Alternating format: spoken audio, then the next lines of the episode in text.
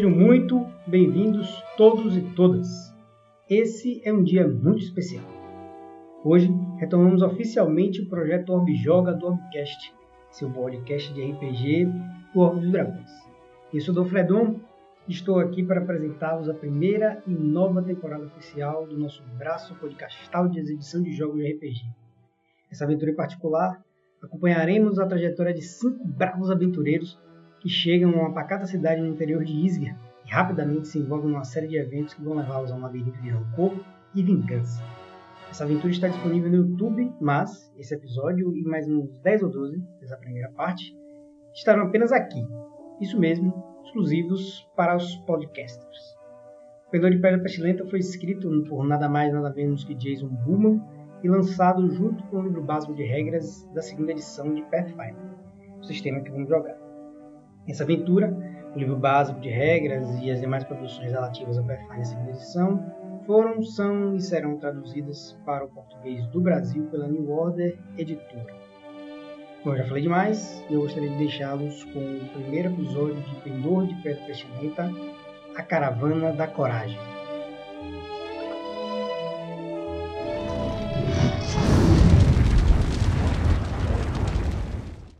Vocês estão saindo da. Estão já há alguns dias na estrada, né? Uns três ou quatro dias na estrada. E LD já ficou para trás há bastante tempo.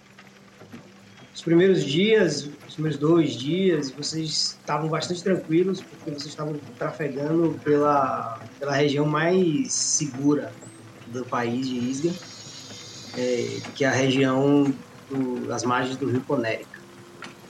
Essa região é, ficou para trás, né?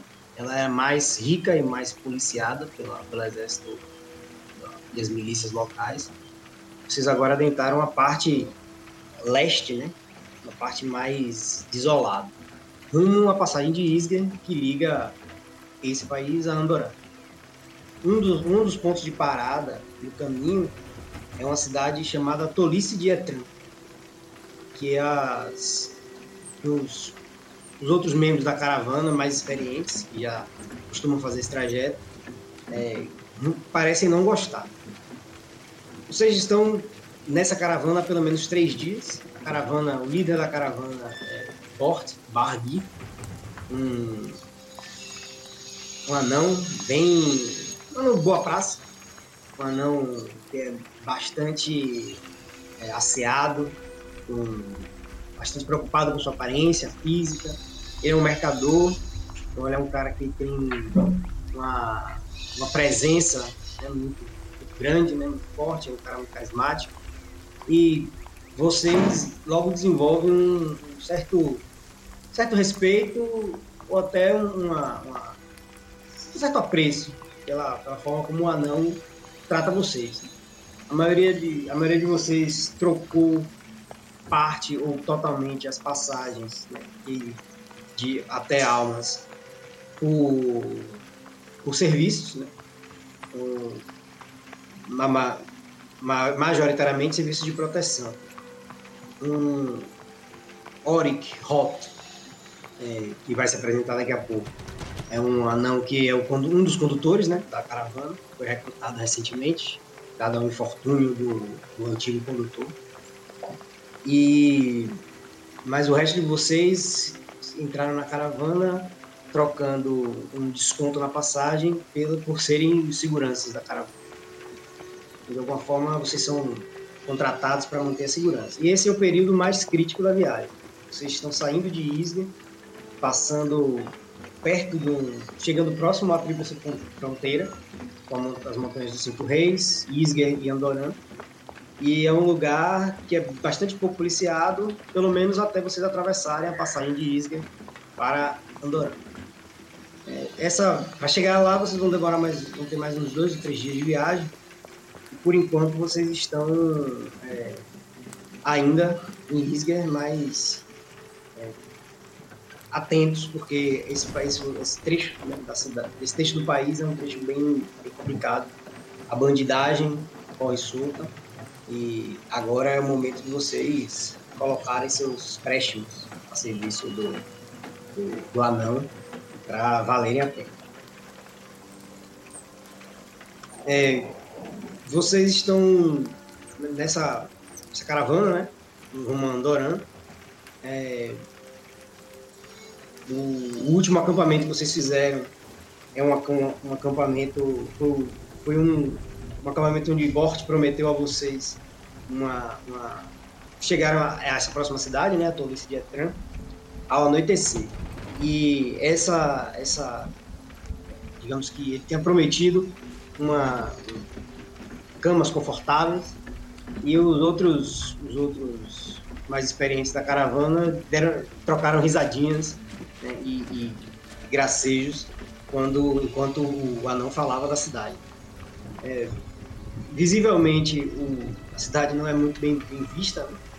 e, e esses, esses, esses é, comerciantes não parecem ter muito muita vontade de, de, de, passar, de ficar muito tempo nessa cidade. E a, a, o rumor, né, o, o clima que corre é que eles estão mais interessados em dormir e partir do que fazer muitos negócios, fazer muitas coisas lá. Ainda que eles sabem que Bort sempre faz negócios, principalmente nas cidades pequenas. A caravana dele, Bort é um comerciante que tem que se orgulha né, de ter uma, um, sortimento de, de, de, bens que pode ser comercializado em qualquer, em qualquer pequena vila. Né? Ele tem quase um, um, um general store ambulante. Então ele é um, cara que é muito bem quisto nessas pequenas vilas, porque ele traz um pouco da. De, traz os produtos manufaturados, né, de, que são muito caros a, ao, ao, trabalho agrícola, que no, normalmente nas cidades menores você não tem nenhum fabrico, um ferreiro, um carpinteiro né, mais rebuscado. Então, enquanto vocês levantaram acampamento de São Leão, Bortes anunciou que deveriam chegar à cidade todo esse dia ao anoitecer. Prometeu uma cama confortável à noite como recompensa pelo longo dia de viagem. Os condutores da caravana partilharam uma risada entre eles, trocando olhares e acentos sutis. Mas em pouco tempo vocês, estarão, vocês estão na estrada novamente, com uma carroça quicando e rangendo ao longo da trilha irregular. Eu gostaria que vocês é, se apresentassem, cada um apresentasse seu personagem, e discutissem um pouco, na verdade, como teria sido a relação de vocês aí durante esses três dias, pelo menos, de que conhece, convivem um com o outro. É, vocês ficam, como vocês já sabem, vocês praticamente moraram na última carroça da caravana, né, a carroça de passageiros. Além de vocês, tem mais um casal vindo de Ultimuro, é, passeando né, pouquinho em pouquinho, descendo, via, é, fugindo né, da, do que virou uma desolação, depois da, da, da libertação de Tabafum, tirando, tirando Surrante. Então vocês estão com talvez outros de vocês também tenham esse tipo de, necessidade, de fugir da guerra que o, o, o rei Lish é, deslanchou né, sobre a, a, a, zona aí mais norte de Avistão. Bem, eu me chamo Chara, sou Rafael, jogador aí de Chara. Esse é um, um meio orc que muitas vezes parece ser fechado, parece ser inamigável pela na à primeira vista, né? Mas depois de uns dois copos de cerveja ou alguma bebida alcoólica decente, ele começa a se abrir e eu acho que todo mundo já sabe que ele é um ex-escravo. Então ele tem algumas é, algumas intempéries antigas ali, alguns problemas somente de autoestima e tudo mais. E, e ele, diferente de um orc, um meio orc que se espera, se aparenta ser um, um meio orc forte e, e, e sem muita inteligência, né? Ele é o contrário. Ele é um cara com muita muito trato, sabe falar com as pessoas, parece ele impõe uma, uma confiança, né? Ele parece ser uma pessoa é, é, que você pode depositar seus segredos e não, e não serão contados. E ele é uma pessoa que não é forte. Ele é relativamente bem fraco. Assim, relativamente que eu falo, fraqueza de um, um, ser humano normal. Mas ele é uma pessoa que, que é, troca a força pela agilidade, por assim dizer. Ele segue. É, meu Deus é um Deus um tanto quanto é, estranho assim para um, um orc, né? Que é o Kaiden Kailan, que é um, um deus das bebidas, assim dizer, da boemia.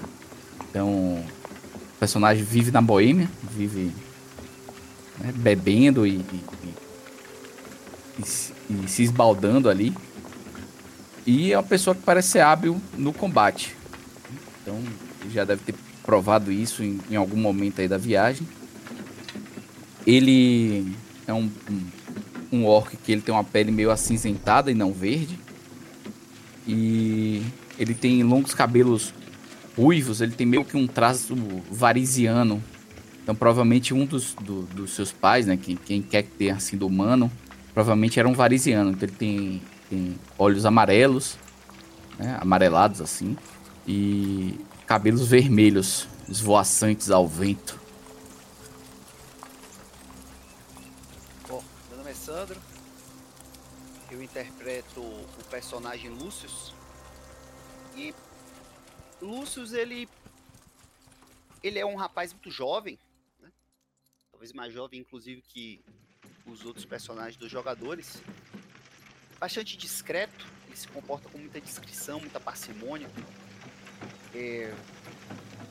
A expressão da a expressão dos seus olhos é sempre uma expressão circunspecta, talvez um pouco sisuda demais para alguém que tem tão, tão poucas primaveras.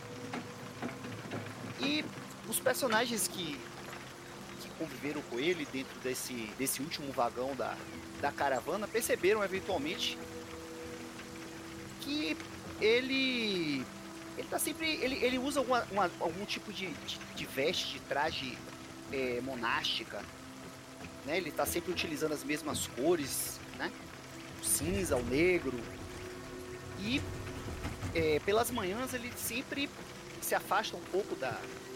se afasta um pouco da, da caravana é, para realizar algum tipo de, de, ritual religioso, de cerimônia religiosa, que denotaria aí para quem se deu o trabalho de observar alguém tão, tão discreto, é, apesar de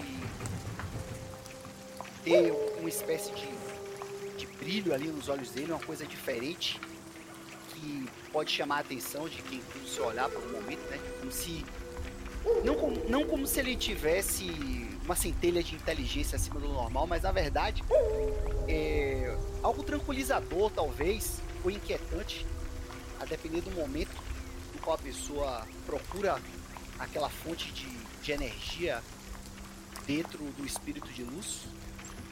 Ele se afasta né? E, e isso denota, realiza essas cerimônias, esses ritos religiosos. Isso denota para ser uma pessoa de fé, uma pessoa devota. E ele está sempre acompanhado de um corvo. Um corvo de um tamanho um, um, pouco maior que o tamanho de um corvo normal, mas é um corvo belíssimo, é uma ave que parece ser uma ave perfeita. Então, para os personagens que eventualmente estão é, lidando com animais o tempo inteiro, que tenham prática com animais, parece um exemplar perfeito da espécie. Todas as penas do corvo são, igual, são negras é, de forma igual, assim, não existe nenhuma tonalidade diferente em nenhuma parte da ave. Ele tem belos olhos negros e é uma peculiaridade do, do personagem, ele, ele sempre conversa com esse corvo, mas isso não é uma coisa incomum, não é algo que talvez chamasse uma atenção de uma forma negativa, como se ele fosse louco. Muitas pessoas conversam com seus animais de estimação, conversam até com plantas, então ele sempre conversa com esse povo e o trata com bastante respeito. É, em dois momentos, houveram dois momentos durante a jornada aí até a, essa, esse, essa, essa tríplice fronteira, essa, essa aproximação que estamos fazendo nesse vilarejo, em que as atitudes de Lúcio chamaram a atenção dos outros membros da caravana. Esse casal que viajava com, com os personagens, eu não sei se eles têm um nome mestre. Tânia e Albert Moody. O Lady Tânia estava em certa ocasião, né? A caravana havia parado, as pessoas estavam almoçando, os animais estavam sendo tratados.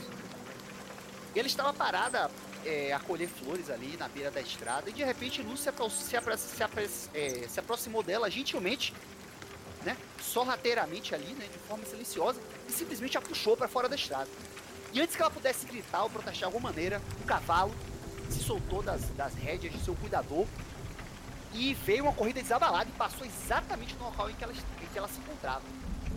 Então, se, se, se Lady Dani estivesse ali, né, um momento atrás ela seria atropelada pelo animal e poderia ter se ferido gravemente.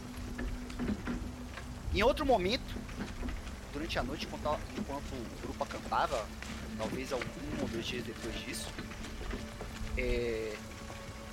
Lúcio insistiu muito, insistiu muito mesmo, para que Bort é, acampasse mais cedo, é, próximo a uma formação rochosa que fornecesse uma espécie de cobertura ali é, contra as intempéries dos elementos.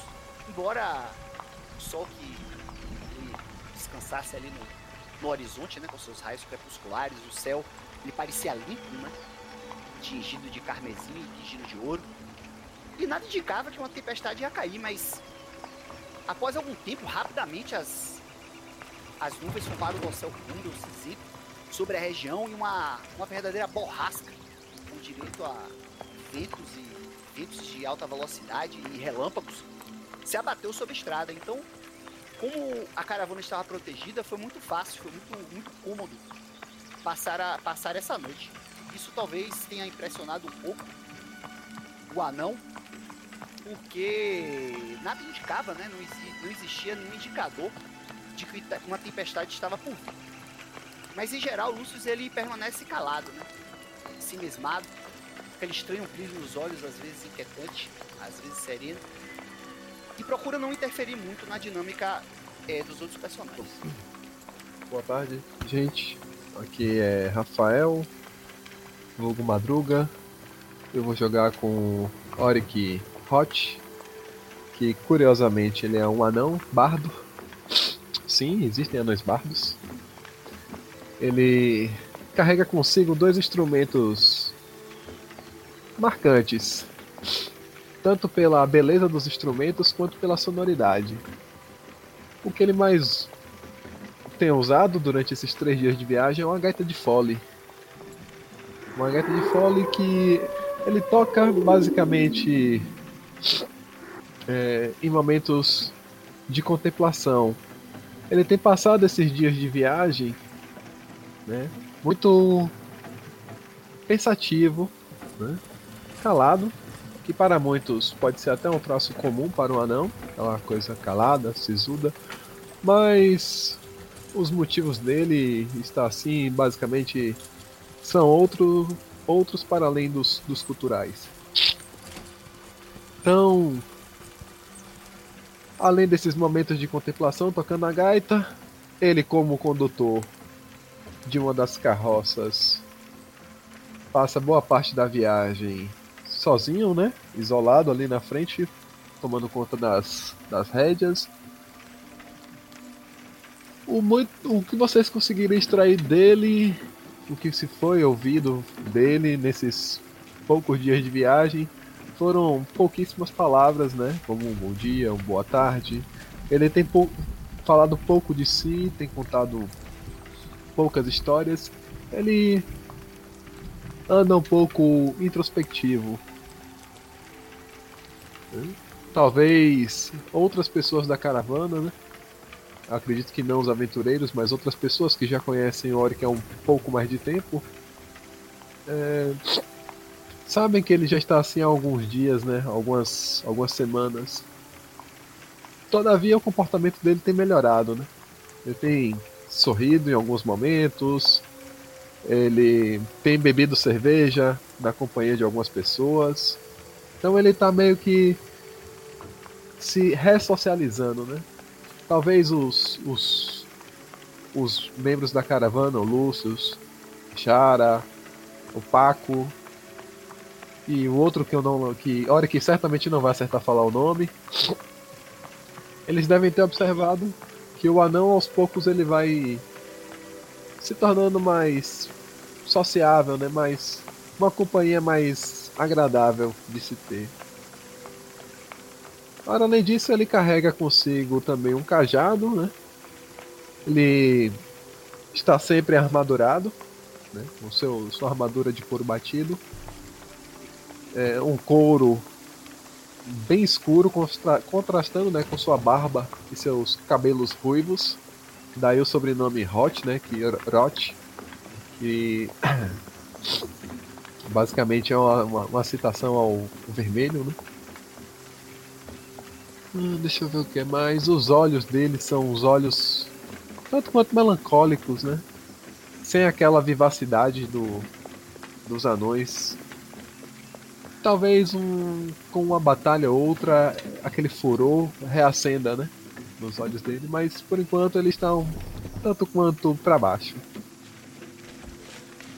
Boa tarde, pessoal. Aqui quem fala é Dimos, Dimitri, interpretando o personagem Skitirix Vevictis. Ele é um gnomo alquimista.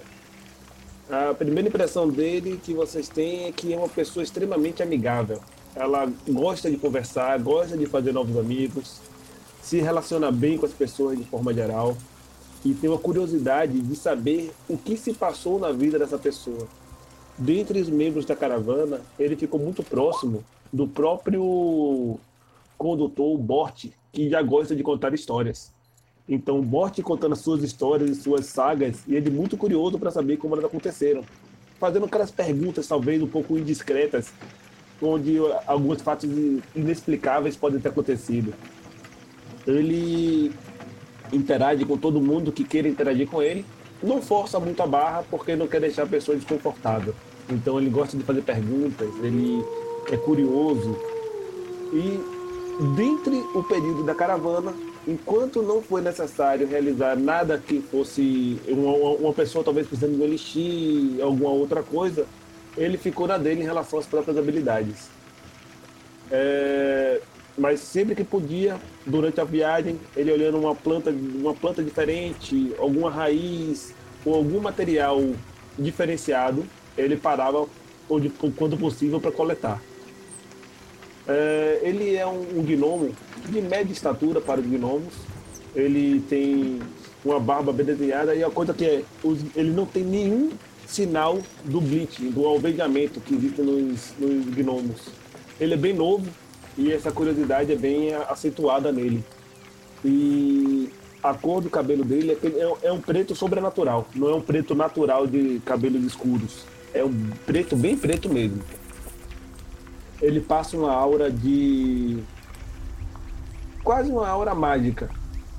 Ele tem um, um, um quê de místico no seu ar. Você olha para ele, ele não parece ser um gnomo puro. Alguma coisa mais está ali. É, eu sou a Thalita e o meu personagem é o Zapache Paco. Ele é um meio elfo.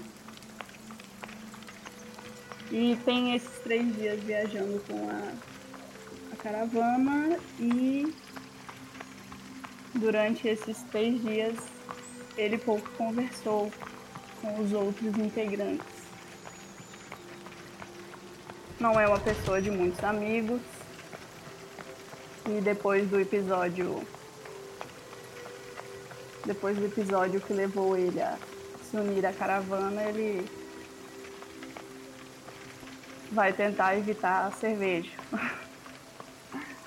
Mas acho que vai ser meio impossível, enfim já que beber cerveja e ouvir histórias parece ser uma prática muito comum.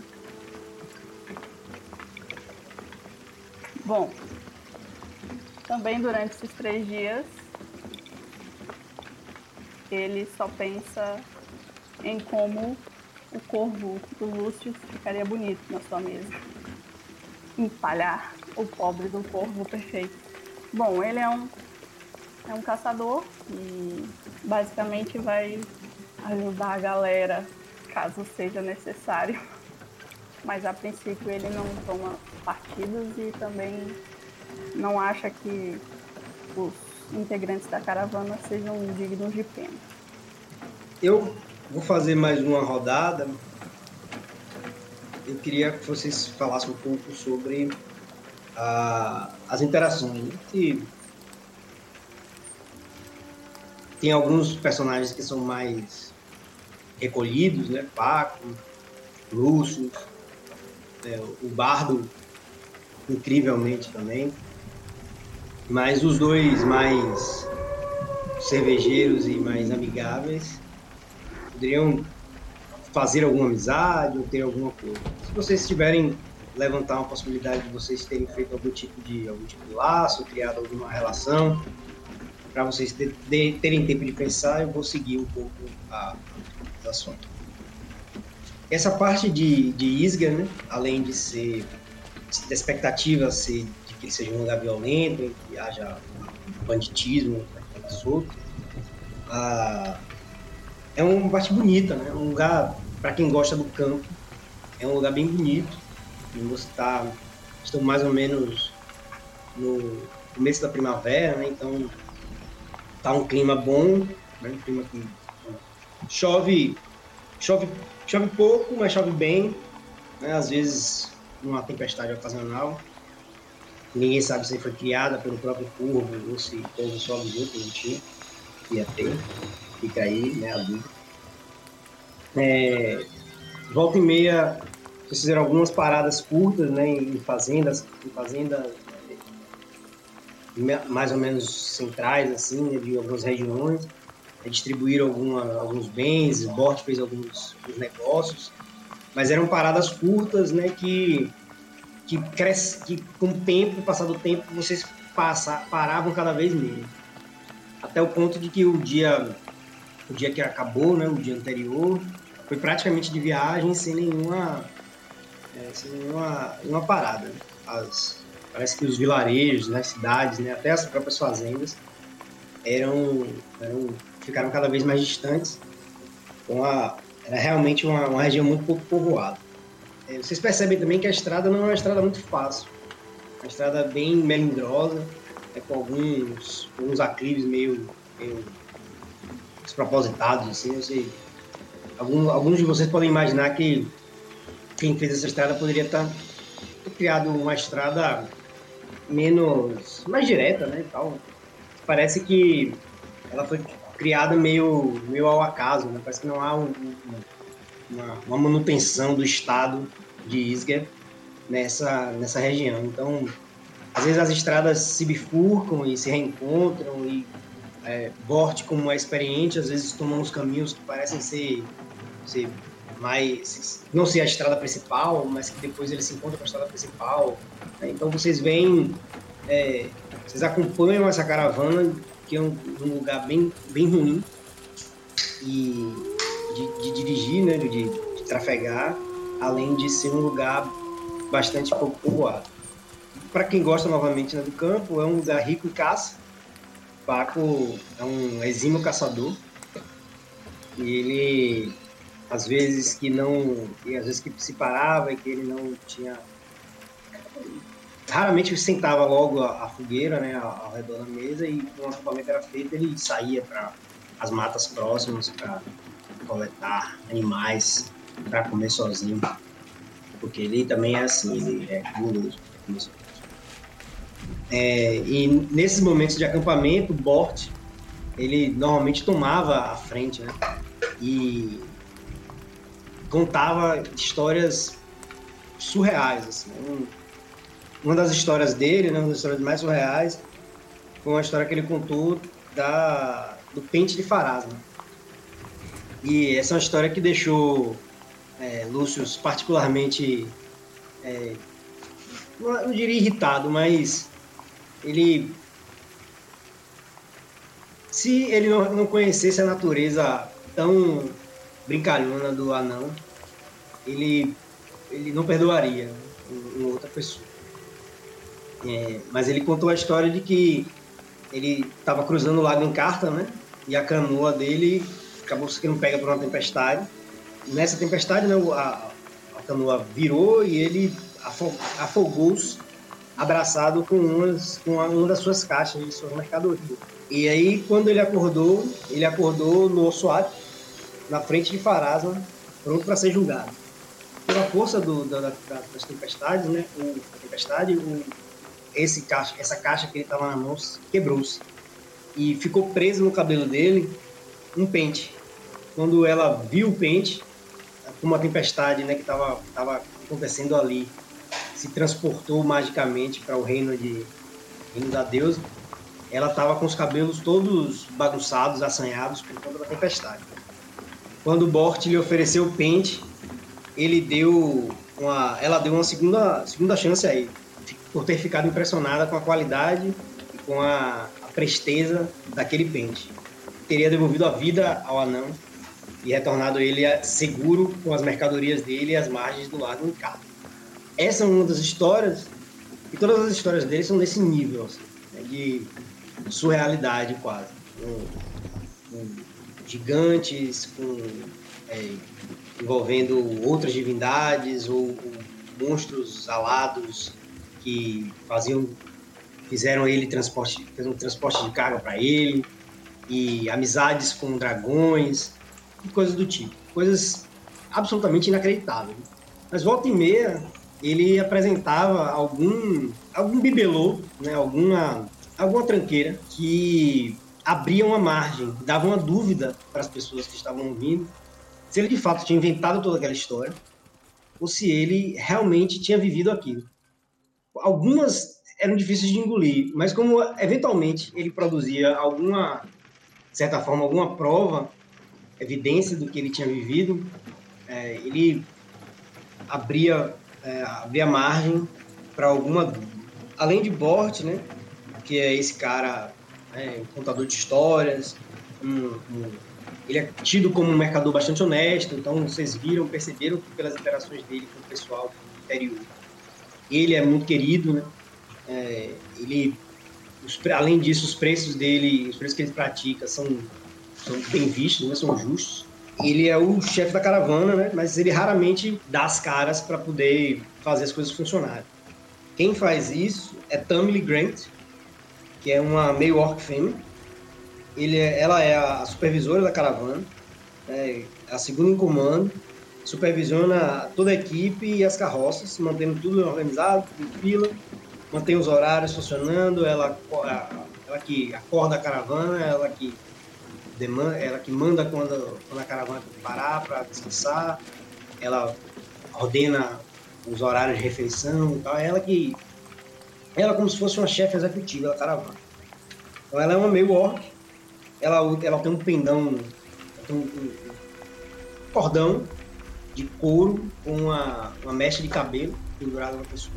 Se alguém se dignou a fazer qualquer pergunta sobre isso, ela não responde, ela não deixa que qualquer pessoa entre na vida pessoal dela e parece ser um assunto bem, bem triste né, para ela, para os mais perceptivos.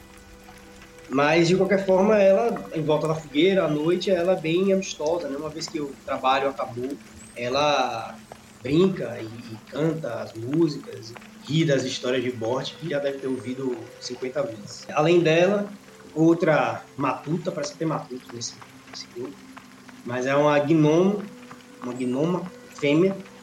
Ela conduz, ela conduz uma das carroças e ela cuida das, dos animais, tanto do, dos os cachorros de guarda, né, da noite, quanto os cavalos e os, os cavalos de carga, né, os cavalos que carregam os carros. Ela, ela parece, na verdade, gostar muito mais de conviver com os bichos do que conviver com as pessoas.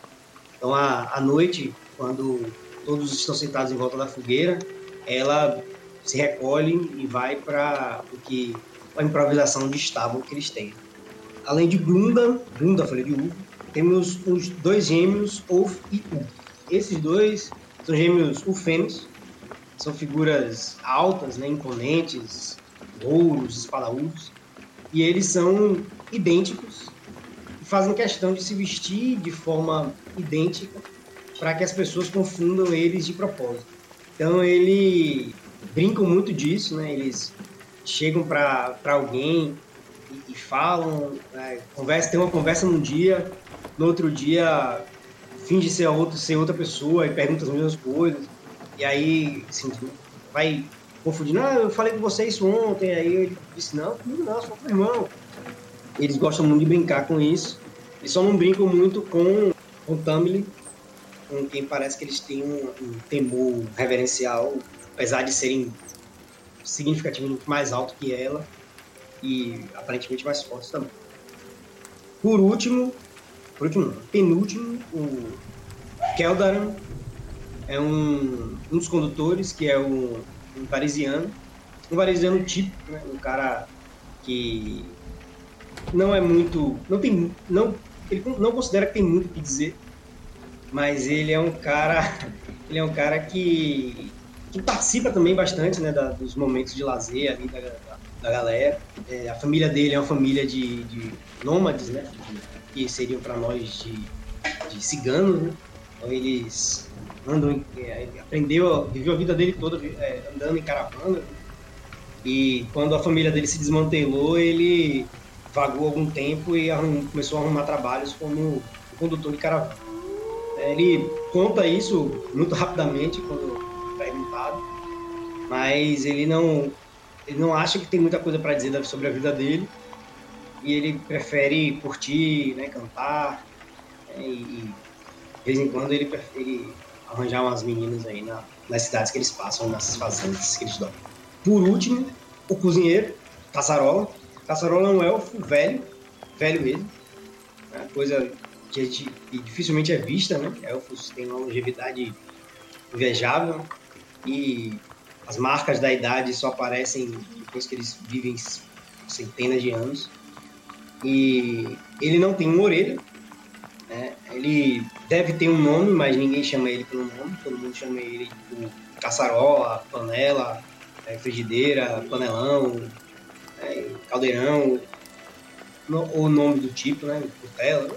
faca, né? Com madeira. Chama ele de alguma, algum item da cozinha e ele normalmente não escuta, porque ele é meio surdo. Né? Ele diz que é meio surdo e não tem uma orelha. Então, ele, as, pessoas, as pessoas da caravana acham que ele é meio convencido, porque quando falam com ele, ele vira o rosto, a orelha boa, fica na direção da pessoa, e aí a, a, ele, isso é interpretado como um gesto de desdém. Mas aí fica o debate se ele realmente escuta ou se ele é snob mesmo. Então, a caravana é essa. O casal, o casal de Timuro, Tânia e Albert Lud são mantém muitas coisas para eles, né? Então eles admiram e tal. É um casal bem bem bem retraído, mas o, o marido fala normalmente mais do que a mulher. Ela ela meio que é meio submissa, assim, é uma mulher que tá ali é, pular e tal, mas quando, quando engajada, né, quando ela quando interagem com ela, ela, ela responde, né, ela, ela fala, ela parece ser uma pessoa que tem interesse por muitas coisas, né, ela apenas segue ali o que parece ser o, o rito de matrimônio, né, de deixar o, o marido falar, né, se, se posicionar pela família, né. Durante a viagem, eu me aproximei muito do personagem de Fidalgo, Chara. E nós conversamos bastante, chegando até passar um pouco mais da história dele. Percebi que ele não estava muito confortável em, em, expor isso, mas mesmo assim ele comentou sobre a vida dele, eu contei sobre a minha. Eu revelei que eu era um herdeiro menor, um filho de uma família proeminente da, de um mock, mas já tinha o pai morrido, a família toda tinha ido um, cada um para um lado. E tratamos dos nossos passados, conversando mais profundamente e revelando que era importante para o, o que o outro achava importante em relação a, a pensamentos e escolhas. Aconteceu isso mesmo, mano? Sim, é o, o personagem que eu não consigo pronunciar o nome, né? Vívico. Skitirix. Skitirix né? não é difícil, Skitirix. Né? Você já fala o nome Skit. do... Skit. Skitirix. Skit virou meio que meu confidente, ele e, e Bort, né? Eu contei minha história de vida, pelo que parece, são os, os personagens mais aptos a uma conversa numa fogueira, no final de noite, tomando uma cerveja, né? E eles foram meus confidentes, por assim dizer, nessa viagem. Então, contei a história de minha vida, que não é algo difícil tirar de mim depois de umas quatro ou cinco cervejas. E e ouvi as histórias dele, as histórias de Bort, que Bort agora para mim é um Gianluca da, da, da parada, o contador de histórias, né? E me amarrei nas histórias de, de Bort. Virei fã do, da maneira dele como contar histórias e tudo mais. E eu acho que minha aproximação maior foi justamente com Skit.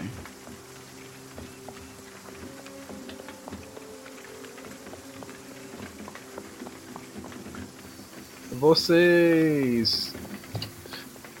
Vocês podem reparar que o anão Oric vira e mexe nos momentos de parada, né? Nos momentos que a gente para para fazer as refeições, para dar descanso aos animais. Ele observa com alguma atenção para a jovem introspectiva Gnoma que toma conta dos animais, a Tamlin. Glunda. Pronto, serve também. Eu fiz a descrição da função certa, só troquei o nome. Pra Gundla, a que toma conta dos animais, que é uma gnoma. Aquele olhar mais atento, tipo, hum, o que, é que ele está fazendo? Hum. Ela é uma gnoma jeitosa. Mas nada além dos olhares, porque o anão está um tanto quanto introspectivo nesses dias. Na iminência de passarmos por esse trecho, que é conhecidamente o trecho mais perigoso, eu das minhas preparações diárias, eu utilizei o Advanced Alchemy para fazer duas bateladas. Eu fiz, usei três das minhas bateladas, que tinham cinco bateladas diárias. Três delas eu fiz para fazer bombas. Foram quatro bombas de Alchemist Fire e duas de Frostfire. Então eu tenho seis bombas preparadas, sabendo que esse é o trecho mais perigoso. Ok. Mais alguém quer fazer uma preparação para enfrentar o dragão? Ou para né, caso aconteça alguma coisa? A única preparação para enfrentar o dragão é começar a adorá-lo. Bom, é, o dia vai passando, né? A paisagem é, idílica dos campos de Isger vai é, começando a ficar repetitiva, né? As florestas, as matas, às vezes uma, um animal ou outro passando, mas o, o mata essa, essa região, ela realmente é bastante inabitável. Para a surpresa de vocês, alguns vocês começam eventualmente a ouvir é, uivos distantes. E, mas é, os, os, o pessoal da caravana, eles comentam que a parte das montanhas, né, ela faz ecoar o, o grito dos lobos, que não devem estar tão próximos como parece. Dizem que esse, esses lobos habitam as matas do outro lado das montanhas e que na verdade esse, esse, esse som é só um eco. Mas é não é e, e, também não foi não foi uma coisa incomum. Eventualmente à noite vocês ouviam os ruídos, né? Os latidos e, os animais. Para isso, para isso serviam vocês, os, os, aventureiros, e também ah, os, os, animais de guarda ali, os cães de guarda, os cães de caça, que que guarda com ele, para né, favorecer ali a segurança. Um, a cidade, né, vai se aproximando, né, e vocês começam a subir uma colina, uma, uma curva para a esquerda, assim, a caravana começa a subir uma colina e de lá de cima vocês veem que seriam as luzes de uma cidade. Um, já perto do crepúsculo, né, já o sol bem, bem baixo, ele está, o sol está, o sol se põe na esquerda de vocês. Né? Na verdade, o sol se põe na sua frente, na frente de vocês, e vocês veem a cidade à direita, né, ao sul. Então a, vocês começam a ver que parece ser uma cidade grande. Vocês estranham porque, a, a, pelo que o Bort havia dito, não havia uma, uma, centena, uma centena de pessoas na cidade. E essa cidade que vocês estão vendo, é, pelo menos ao longe, parece ser capaz de abrigar talvez mil, do, mais de mais de mil, duas mil, talvez, talvez duas mil pessoas. E sem contar o campo. Então, apesar do, do sol baixo, vocês conseguem ver que a cidade está chegando. E um do. E um dos condutores, anuncia. Vejam! Vejam, amigos! Logo à frente está a cidade! Aqui à direita! Estamos. Chegaremos lá, se, tudo se os deuses favorecerem, até antes do sol, até antes do sol baixar. É, nessa hora, é, quando ele termina de falar, os uivos que vocês estavam ouvindo distantes começam a aparecer não tão distantes. E, além disso, os cavalos começam a ficar inquietos. É, depois, de, depois de subir a colina, né, a, do outro lado, obviamente, vocês começam a descê-la, pegando o caminho sul em direção ao que vocês viram que seria a cidade, mas mergulhando numa, numa, numa espécie de mata, né? Uma mata mais alta, que até então e eventualmente aparecia. O condutor, né, Oric, você percebe rapidamente que o seu animal está tenso, mais tenso do que o, do que o normal, né? e há, uma, há um, um nervosismo no ar e os uivos não param, só crescem de, de volume. Eu, eu gostaria de tentar acalmar o animal. Você tenta falar palavras de. de é acalmar o animal, não dizer assim, ô. Você tenta falar, né, comunicar com a criatura, porque você não tem como tocar nela, né, e, interagir melhor com ela de onde você está. Né? Então você apenas é, estimula o animal que ele continue andando à frente, e continue a, a passar normal. Cada carroça é conduzida por um único animal ou algumas carroças por dois, carroças pesados, essas coisas? As carroças são pequenas, elas são conduzidas por um, um animal só, cada um. Quando, quando a hora que percebe um animal nervoso, ele começa a pensar: por que, que eu não treinei esse animal? Depois desse uivo cortante, você percebe que Bort sai da caravana, sai da, da, da, do vagão dele, né? Por cima, como se fosse um, um teto solar, assim, na caravana dele, no vagão dele.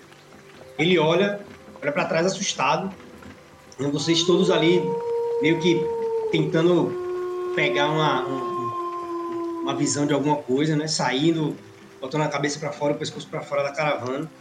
E a, o, o, saculejo né, da, da estrada é, começa a se tornar mais vigoroso, até que o, o, o, os uivos estão muito próximos de você.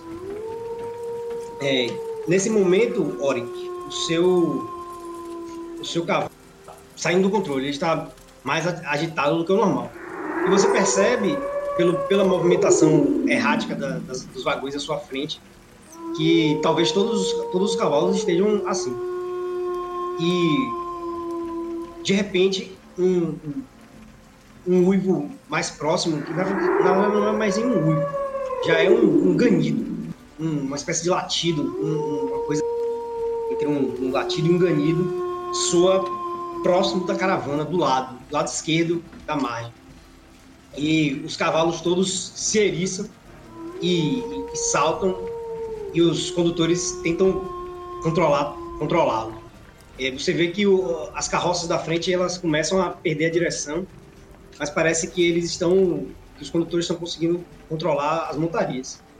E você vai precisar tentar controlar também. Faça um teste de natureza com um animal. Por obsequio. Vamos lá. Lembrar como é que usa o Hold É só clicar no nome da perícia. Então foi 22 tudo. Crítico é, 10, é mais 10 a mais, né? Vamos, vamos saber logo isso aqui. Né? Crítico. Isso, são 10 a mais. É 10 a mais do que a CD. E falha crítica é 10 a menos, não é isso? Exato, meu querido. Então, você habilmente consegue é, conduzir o, o, cavalo, tenta disparar, né? Para a direita, fugindo do ganido, latido, uivo. E você sabiamente conduz ele na direção que ele quer ir, né, para dar um pouco de segurança. Mas logo depois, quando a, a, outra margem da floresta se aproxima de vocês, você puxa o cavalo, puxa o cavalo de volta e a e, e a é, e ajeita a carroça na estrada. É, quando você faz isso, você percebe que a, que a, que a carroça à sua frente parou e você ouve gritos, gritos e o relinchar de cavalos, cascos batendo. Eu dou eu tô segurando, né, a, a rédea com as duas mãos, sentado naquele banquinho, né, na frente da carroça. Eu pego, meio que levanto um pouquinho do banco, dou um chute assim com o calcanhar na, na, na madeira do lado, né, no, que seria a, a cabine. E falo para trás, né, pros, pra quem tá na, dentro da, da cabine. Estamos sendo atacados, provavelmente por lobos. Preparem-se. Pronto, ter vocês em cima da carroça rolar a iniciativa. Deixa uma, uma coisa clara aqui pra Ori, que como eu sou paladino, eu não posso bater animais, entendeu? Então você tem que se virar aí pra controlar, não vou sair da carroça não. Sabia que esse mapa de combate aberto logo no começo era mau sinal. então vocês veem né, essas quatro figuras é, em pinas se aproximando da caravana e eles parecem ter uma fome imensa. É como se eles não tivessem comido, ou como se eles não comessem há bastante tempo. Eles estão ali sedentos pela carne que cobre os ossos de vocês. É a vez de Oric. É a vez de Oric. Então tá, peraí. Vamos relembrar as regras de, do combate. Você tem três ações, certo? Então vamos lá. Oric, a primeira coisa que ele faz, ele se levanta, né? Pegando sua poderosa. Gaita de fora. Sua poderosa funda. É, recarrega ela. Uma, duas ações e dispara nesse lobo que está aqui na, na, na frente dele. Jogue duro, parente. Ele levantou ali todo empolgado, né? Se, conseguiu controlar o, o, o cavalo. Levantou, olhou para os lados, se viu cercado puxou a funda, puxou uma pedra, mirou na criatura e acertou na árvore. Deu uma batida assim com o calcanhar, né? Novamente, e falou: Estamos cercados por quatro lobos. E há mais inimigos atacando o resto da caravana. Há mais criaturas atacando o resto da caravana. Saiam, preparem suas armas. A vez de Vivico agora, hein? Eu olho do lado de fora é, é, a carroça ela é completamente fechada ou existem aberturas laterais? Não, ela não tem cobertura não. Ela é, ela é cobrível. Ok. Mas ela, à noite, vocês retiram a cobertura para apreciar a natureza. Eu observo esse lobo que está à minha direita, vindo na nossa direção. Eu rapidamente pego uma das bombas alquímicas que eu já tinha preparado e vou arremessar em direção a ele tentando acertá-lo. Rogue duro, parente. Eu acertei? Aí você arremessa. O, lobo, ele tava prestando atenção em Oric, né? Que foi o primeiro a, a chamar a atenção dele com a pedrada Far Far Away. E parece que ele não, não dá a devida atenção a você. Você pequenininho ali levanta do lado da carroça, usa a muretinha de proteção para se esconder boa parte do seu corpo e arremessa, pega em cheio. Joga o dano. O dano foi 4. Você atinge a criatura e a, a, a pele dela parece que. O pelo dela, na verdade, parece que tá couro, couro puro, na verdade. O pelo em várias partes do corpo parece estar tá decaído. Tem um, uma, uma espécie de, de, de corrupção, assim, uma, uma umas chagas, assim, ele tá muito machucado.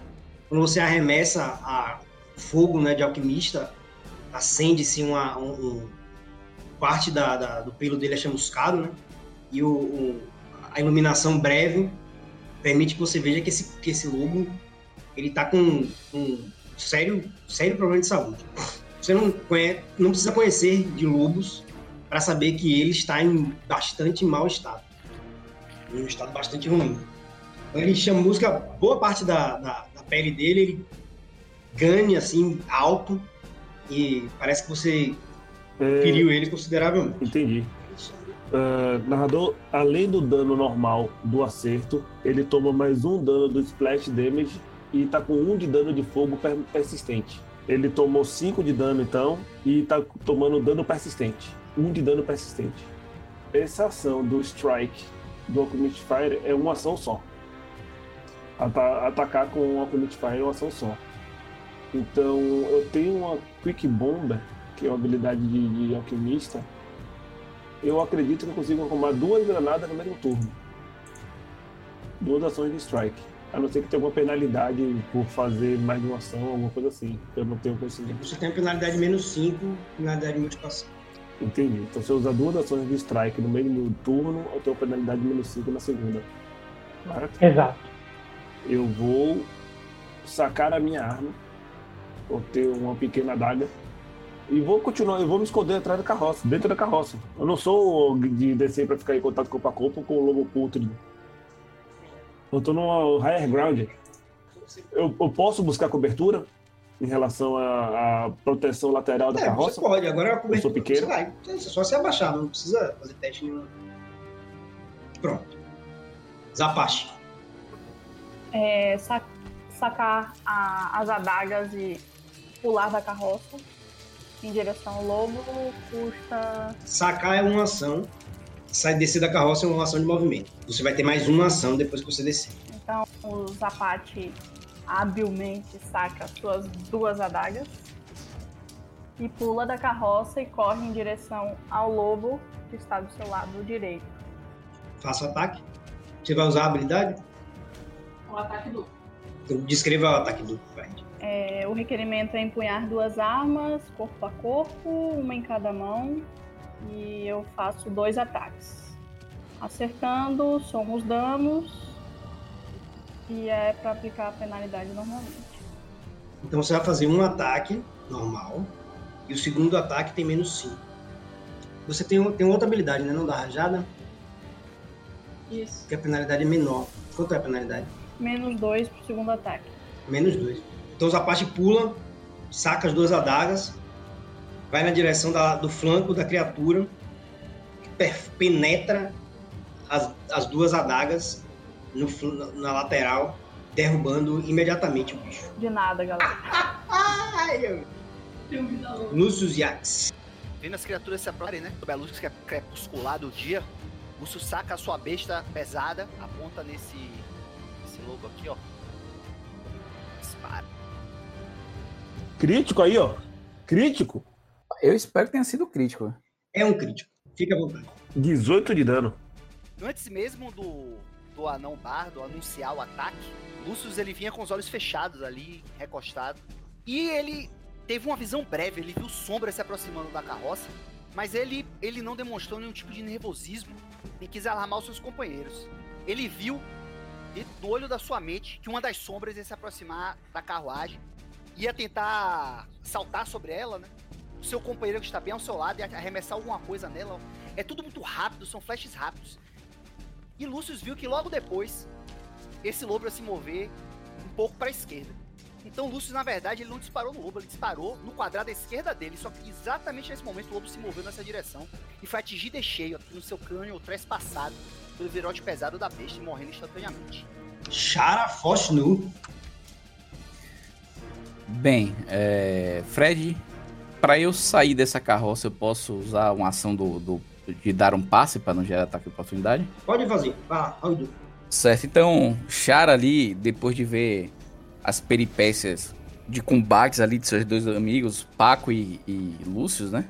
Ele se sente meio que motivado a mostrar como seu Deus pode lhe dar graças em combate. Se não der um gritão, não tem graça.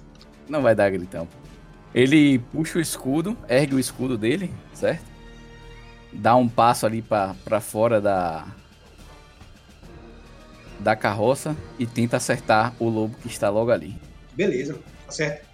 Pulando ali com o ímpeto de, de batalha ali de seus companheiros, Chara tenta enfincar a ponta ali da sua rapieira no, no lobo, mirando na boca da criatura, mas é, a criatura tava com a cabeça meio baixa, então ele não conseguiu enfiar a, a faca, a rapieira na boca da criatura e foi desviando ali e deu um corte lateral no rosto do bicho. ela ela tá visivelmente debilitada, né? A criatura tenta tirar o rosto. O reflexo dela não é, não parece o de um, de um lobo na sua saúde plena, mas ela toma, ela recebe um, um corte que um corte significativo no rosto, no, no focinho, e quase quase arranca um pedaço da mandíbula dela. Você percebe que é, ela tem um, um cheiro muito forte e, e a, a, o pelo dela realmente quase não existe essa criatura. São pelos estufos de pelos esparsos assim pelo corpo e ela tem então uma coloração meio meio esmeralda, assim, meio esverdeada, um tipo de corrupção estranha. Aí sim. Agora é o lobo. O lobo que está tá mais distante se aproxima de Chara, galopa na direção dele, saltando com seus dentes, tentando cravar as, as pernas do meu homem. Qual é a sua CA? Agora está 20, porque eu ergui o escudo. Tomou, tomou dentada. O lobo crava as mandíbulas na sua perna esquerda, direita, que estava desprotegida, que sua atenção estava toda voltada para o outro. Não, não, não, não. Eu bloqueei o ataque com minha reação. Ah, garoto! Então, diz que? Às vezes o que é que o bloqueio faz, né, mecanicamente? Quando tomar um ataque, eu posso usar uma reação para bloquear com meu escudo. Então você reduz o dano dele à dureza do meu escudo. E aí essa, esse dano restante eu tomo ele inteiro e meu escudo toma ele inteiro. Entendi. Mais dois de dano não passa da dureza do escudo. Não, a dureza do meu escudo é 3. Então. Ah! Descreva a sua ação, seu maldito. Rapidamente, Chara vê ali a lá Shiryu e Seiya lutando, que deixou seu lado direito desprotegido, com sua perna ali para fora, na boca ali do, da criatura que vem, vem em direção a ele.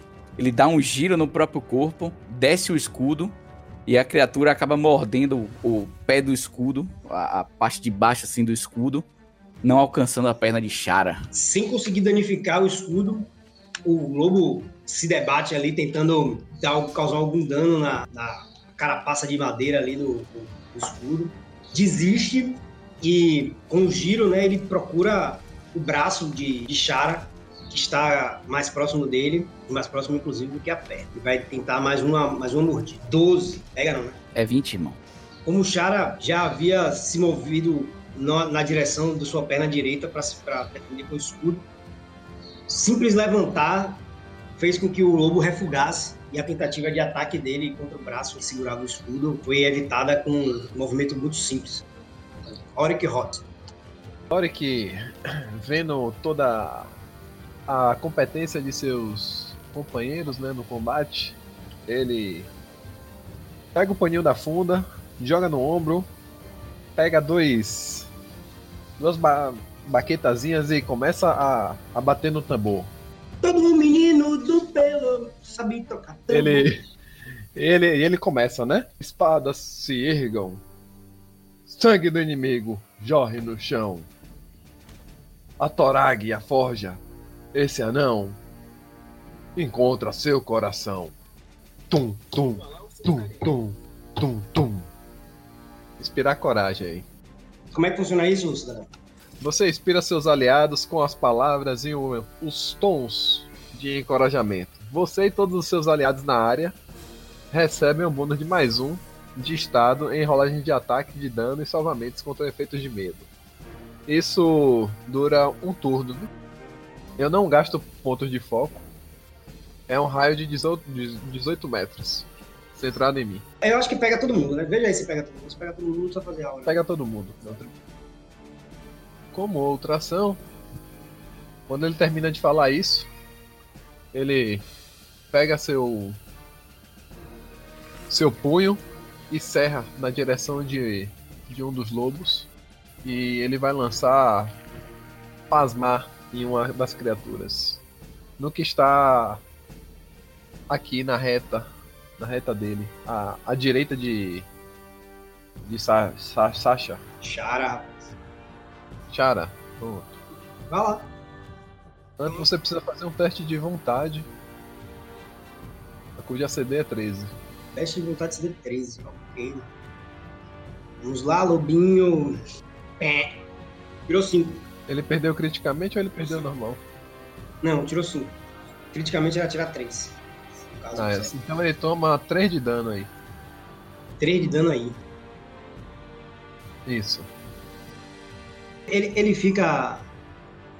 Ah não, ele fica. Ele só fica atordoado se falhar criticamente. E deixa eu ver o que é mais.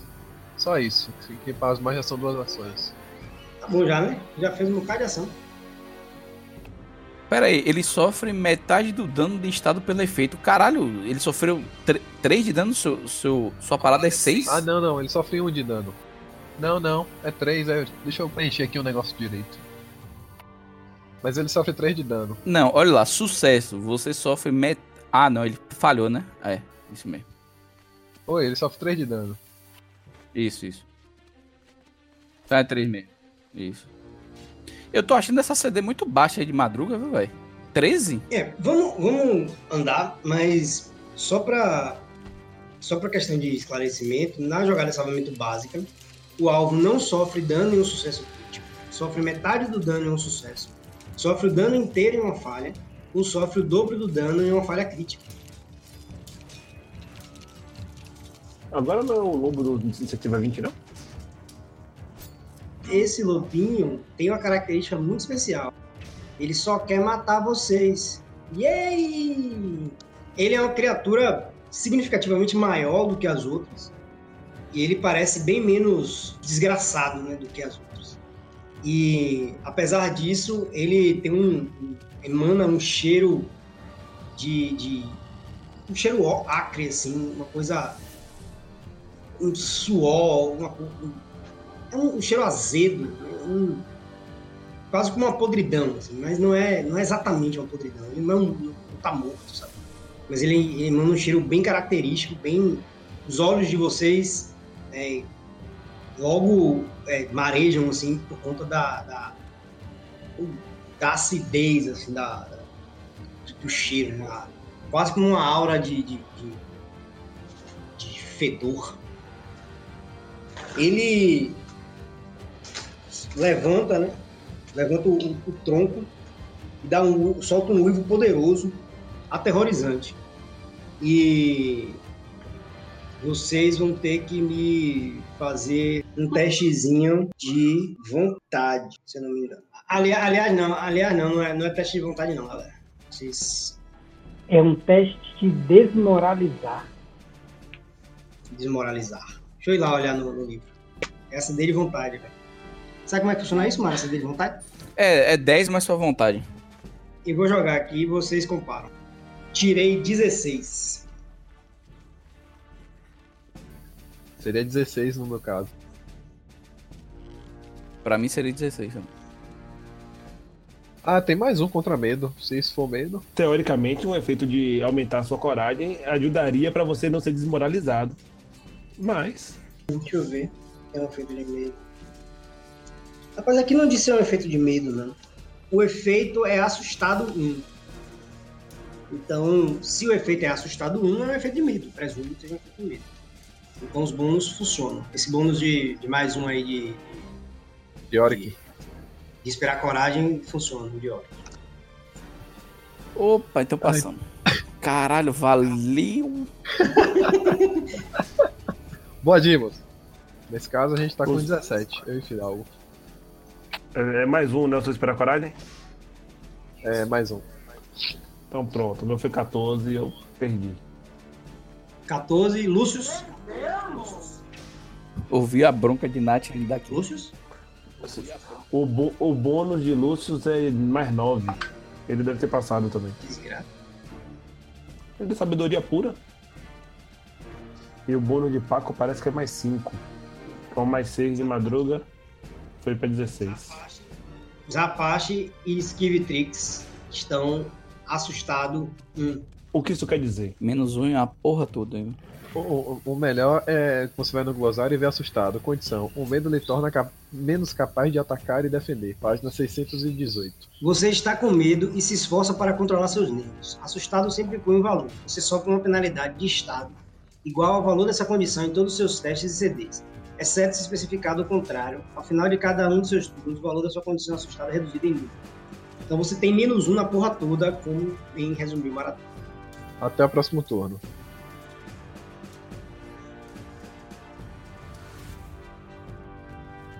Agora, Eu acho que sou eu. Skivitrix. Skivitrix, Skivitrix. Eu, a primeira coisa que eu quero fazer é um recall knowledge. Eu olho essa criatura aí e quero tentar identificar o que ela é. É só um lobo ou um lobo com um chagas que eu teria, poderia fazer ocultismo, uma coisa assim? Rogue la natureza, amigo. Naturaleza, naturaleza. Naturaleza? naturaleza. Eu vou me jogar naturaleza então. Rapaz, parece que é um lobo. Parece um lobo. Eu vou. Você anuncia isso em voz alta? E parece que esse é o lobo líder dos outros lobos. Parece que ele é o líder dos lobos. Eu saco um- uma outra granada, outra bomba alquímica e vou tentar acertá-lo. Jogue duro, parente. Então, esse resultado que tá sendo agora é zerado, né? Então, eu vou esperar a coragem de madruga com o bônus dele. Eu não tenho penalidade nesse momento, não é isso? Isso, você tá zerado. Tentar acertá-lo. Bora lá, tadinho. 15. Errou! Uh, então ele toma splash damage, não é isso? Skivitrix joga a, a bomba dele e o lobo habilmente se mexe pro lado. assim. Ele consegue ver um brilho é, esmeralda entre os pelos da, da criatura, como se ela tivesse un- untada por dentro. Você tem mais uma ação, Skivitrix. Eu vou arremessar outra. Com menos 5. Arremesse outra com menos 5. O pior é que se você tirar 20. É, então, tá, vamos lá, vamos lá. Não sei quanto sai do bicho. Uhum. Não, foi pior. O lobo nem dá atenção a essa última, essa última arremesso. Bate, quebra-se.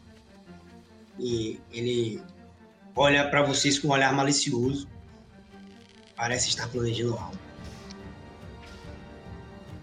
Zapate e papo. Zapate fica surpreendido, é surpreendido pela criatura e pelo porte da criatura. Ele acha magnífico e aterrorizante ao mesmo tempo. Mas isso não impede que ele foque no lobo que está à esquerda de cara. Ele recua um pouco, guarda as adagas e saca rapidamente o seu arco e faz um ataque contra o lobo à esquerda de Chara. Faça o ataque, Zapate. Zapate recua, né? Parece ser mais confiante nas suas habilidades com o arco do que com as adagas, apesar de ter destruído o, primeiro adversário com apenas um ataque. Ele recua, se posiciona ali do lado da- dos cavalos, apesar da zoada não atrapalha a concentração dele. Ele acerta um, acerta um tiro preciso, porém não definitivo. Ele ac- acerta a criatura, crava uma flecha no direito da criatura, mas não a derruba definitivamente. Agora é Lucius. Então quando a, a criatura ela uiva furiosa, né? Ela se emerge das árvores, uivando com aquele aspecto doentio, né? Mal parecendo um animal silvestre. É, por um momento, outra imagem passa, né? Pela cabeça de Lucius e ele vê em, um, um grande turbilhão de imagens sucessivas, assim, uma série de possibilidades acontecendo, mas no fim, no fim das contas ele vê todas as sombras é, prostradas no chão.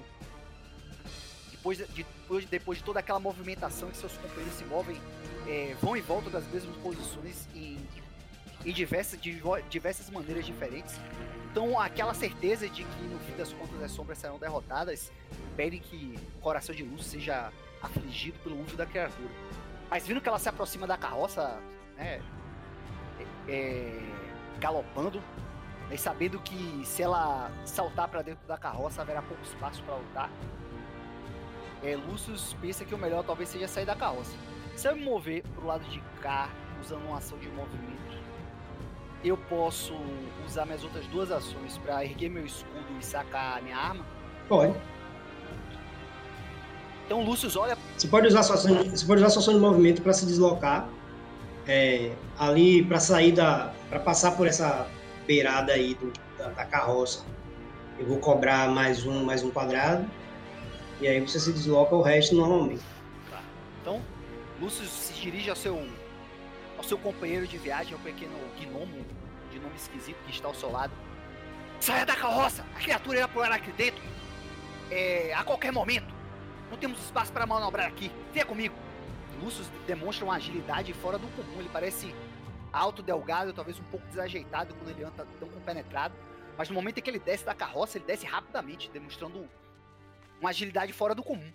E ao mesmo tempo que ele vai descendo, ele já saca uma adaga, uma adaga negra que reluz ali no, nos últimos raios do, de sol que se põem atrás das colinas. E ela começa a emitir um brilho, um brilho fantasmagórico, assim, a, lama, a lâmina dela cresce até o tamanho de, um, de uma espada curta, assim, ela começa uma lâmina como se fosse uma lâmina fantasma emergindo da, da lâmina, feita de um, de um fogo azul bruxuleante. E por fim, quando ele, quando ele saca a daga pronunciando uma prece silenciosa a Farasma, ele ergue o seu escudo e se prepare para confrontar os outros. Show. Uh, narrador? Sou eu. Eu encontrei a informação que eu estava procurando aqui e para bombas que tenham splash, quando você acerta, falha ou fa acerta criticamente, todas as criaturas a 5 feet do alvo, incluindo o alvo, tomam dano de splash. Numa falha, mas não numa falha crítica, o alvo ainda assim toma o dano de splash. Adicionar o dano de splash com dano adicional quando você acertar é, antes de aplicar resistências ou fraquezas do, do, do alvo. Então ele vai tomar um de dano de splash de fogo. E o outro que eu tirei 7, na verdade foi um 2. Então esse deve ter falhado criticamente. Ele não vai tomar nada da segunda bomba. Mas da primeira ele tomaria um splashzinho que eu não acho que ele falhe. Eu não falei criticamente. A CA dele não deve ser mais que 25. Tomara, né? Mais 25, acho que eu fodi. Pronto, botei um de dano aqui. Tá tudo correto? Vamos prosseguir, tentar matar Shara nesse turno. Absurdo. É, o lobo, né? Tomou a flechada de, de Zapaste. Tá a perigo nos últimos nos últimos momentos da vida dele, da vida maldita dele. Ele parece uma coisa coisa estranha, assim, ele parece olhar para o para o, o lobo maior, né? O, o lobo que tá ali, parece que é o alfa da, daquela matilha. E de uma forma meio bizarra, esse lobo parece olhar para o, o, o menor como se estivesse encorajando ele a, a prosseguir. E ele vai até a- as pernas de, de, de Shara para tentar golpear o meio orc novamente. Como era associado? 20. Otário. A criatura consegue passar pela, pelo, pelo escudo do campeão, consegue aí cravar os dentes na, na- nas pernas, né? Mas só que as grevas são muito pesadas e o metal que cobre a, a- o couro da, do calçado do campeão impede que a- os dentes cravem de fato. E o lobo recua e tenta novamente, tenta um outro, a outra perna.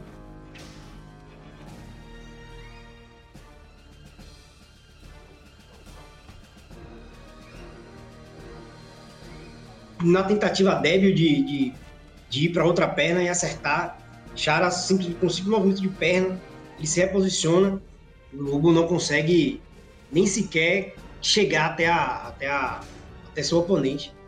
falhando miseravelmente no, no ataque. Ele recua, parece que toma um fôlego novo, vai atacar novamente. Novamente erra, miseravelmente. Hora da vingança, garoto. É, olhando essas tentativas débeis do, do, do lobo, o Cher até se vê mais propício a baixar o escudo e, e ir pra cima com toda a sua força, mas ele se lembra de todos aqueles anos de escravidão, tudo que ele já apanhou na vida e que só conseguiu sobreviver até hoje justamente por sempre manter a defesa alta.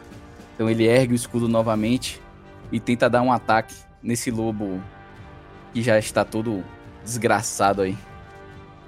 Mas Chara levanta, ergue o escudo, a postura defensiva e estoca a criatura que parecia não ter mais forças para revidar.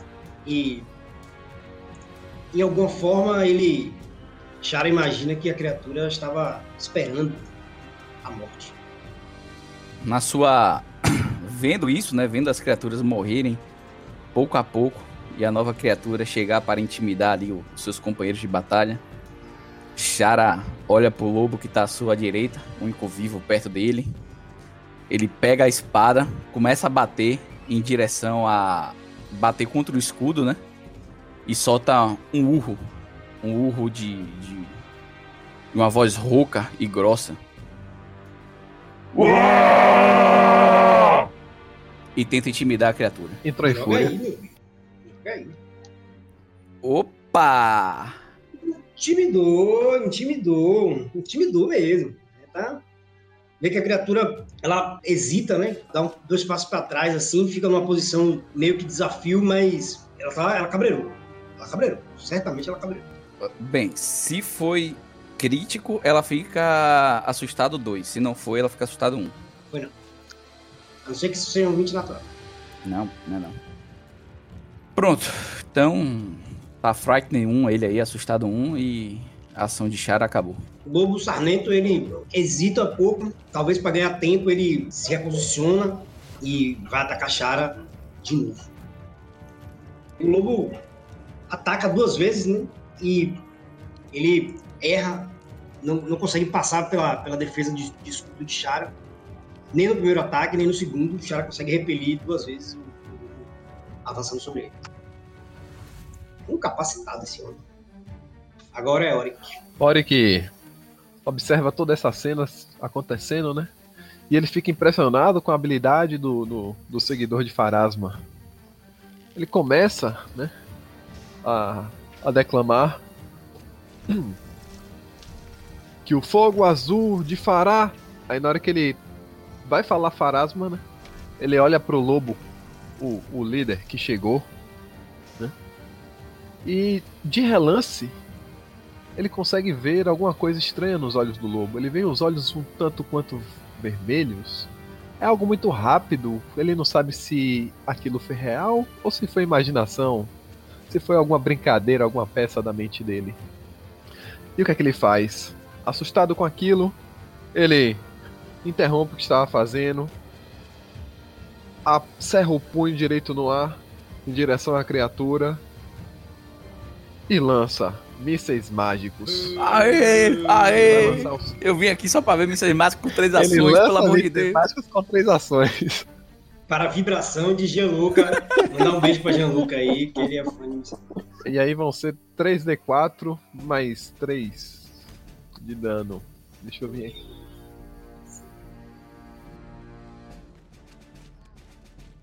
Pronto, foi 8 mais 3, 11, é, 12 de dano, porque minha, minha- meu negócio termina agora, né?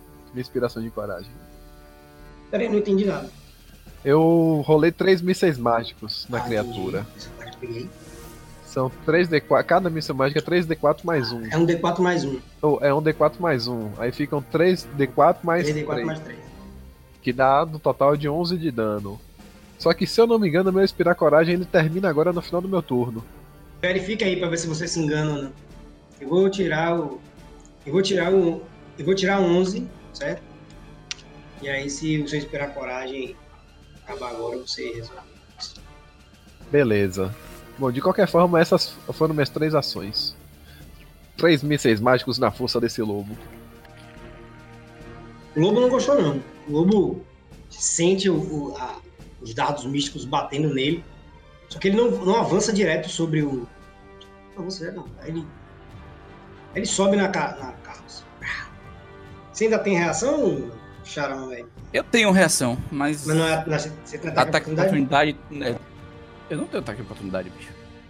O lobo, num salto, ele sobe na, no fundo da carroça, como o aparentemente vidente Lúcius havia predito. E dentro do crânio dele começa a vir um, um brilho esverdeado e parece que um líquido verde começa a vazar pescoço e do torso dele. Mas quando ele abre a boca, aquela gosma está acumulada em altíssima quantidade dentro da mandíbula dele.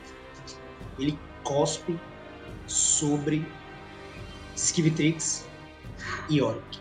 Vocês vão fazer um teste de reflexo.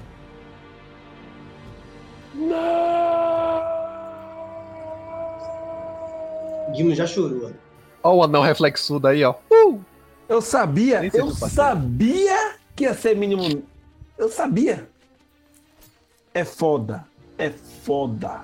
Fred, Oi. antes de você rolar o dano, eu quero usar o passo libertador em Dimos, velho. Como uma reação minha. Você vai usar o passo libertadinhos? Exatamente. Então, pra ele. pra eu acionar o inimigo. O inimigo. O, o acionamento dele é um inimigo causar dano, agarrar ou atacar um aliado. E ambos estão a 4 metros e meio de mim, certo? Então eu libero. Ambos estão a 4 metros e meio de você? Isso. E os dois estão, tanto o Caraca. quanto o cara. 4 metros e meio? Puta que pariu. Três quadrados. Até eu tô, se eu não me engano. Que pariu. Então. É, eu libero meus aliados de contenções. Se o, o- o acionamento for aliado sofrer dano, o aliado recebe resistência a todo dano contra o dano acionado igual a 2 mais o meu nível. Ou seja, Dimos vai receber redução de dano de 3 aí. E se for algum, algum efeito que vá, vá fazer ele ele ser, ser preso ou alguma coisa do gênero, que eu não acredito, né? Ele tem direito a du- duas vezes o teste. E ele pode dar um passo, um, um passo com uma ação livre. Mesmo que ele não precise. Se ele quiser, ele pode dar um passo. Grátis? Exato, pai. Pode ler aí. Passo libertador do paladino. Eu acredito em você, amigo. E digo mais, não é afetado por terreno difícil, terreno difícil maior, superfícies estreitas e solo irregular. Ou seja, você pode pular pra fora da carroça. Filho da mãe vai me deixar sozinho com o fogo. Era exatamente o que eu ia perguntar. Eu posso pular pra fora da carroça ou era terreno difícil? De acordo com as regras que eu estabeleci aqui, você pode pular pra fora da carroça. Mas você vai tomar seu dano aí, não se preocupe. É, com menos três. Tomara que isso lhe ajude. Tomara que isso me ajude. Sim, eu passei no teste? Velho, você passou no teste. Exatamente. Madruga não toma nem metade. Sucesso é metade do dano. Você toma 6 de dano e Skivitrix toma 9 de dano. É um anão magro destrezudo. Uh! Agora é a vez de Skivitrix. Agora é minha vez. Ah! Ácido! Como um lobo cospe ácido? Também era, era um lobo normal, pelo meu recall knowledge, que foi muito baixo, mas. Eu saco uma outra bomba da minha algibeira e arremesso ela no lobo. E agora eu tenho, não tenho nem bônus nem penalidade, que acabou o assustado, mas também acabou o bônus de madruga, correto? Isso. Vou, acer- vou tentar acertar ele. Hum, danadinho, acertou. Você não, você não me falou, você tem um teste de reflexo pra evitar o dano, para evitar o dano persistente. O dano persistente você faz um flat check de CD 15 para você eliminar. É, você gasta uma ação pra fazer isso, não é isso? Na turno do bicho. O bicho vai gastar uma ação pra eliminar.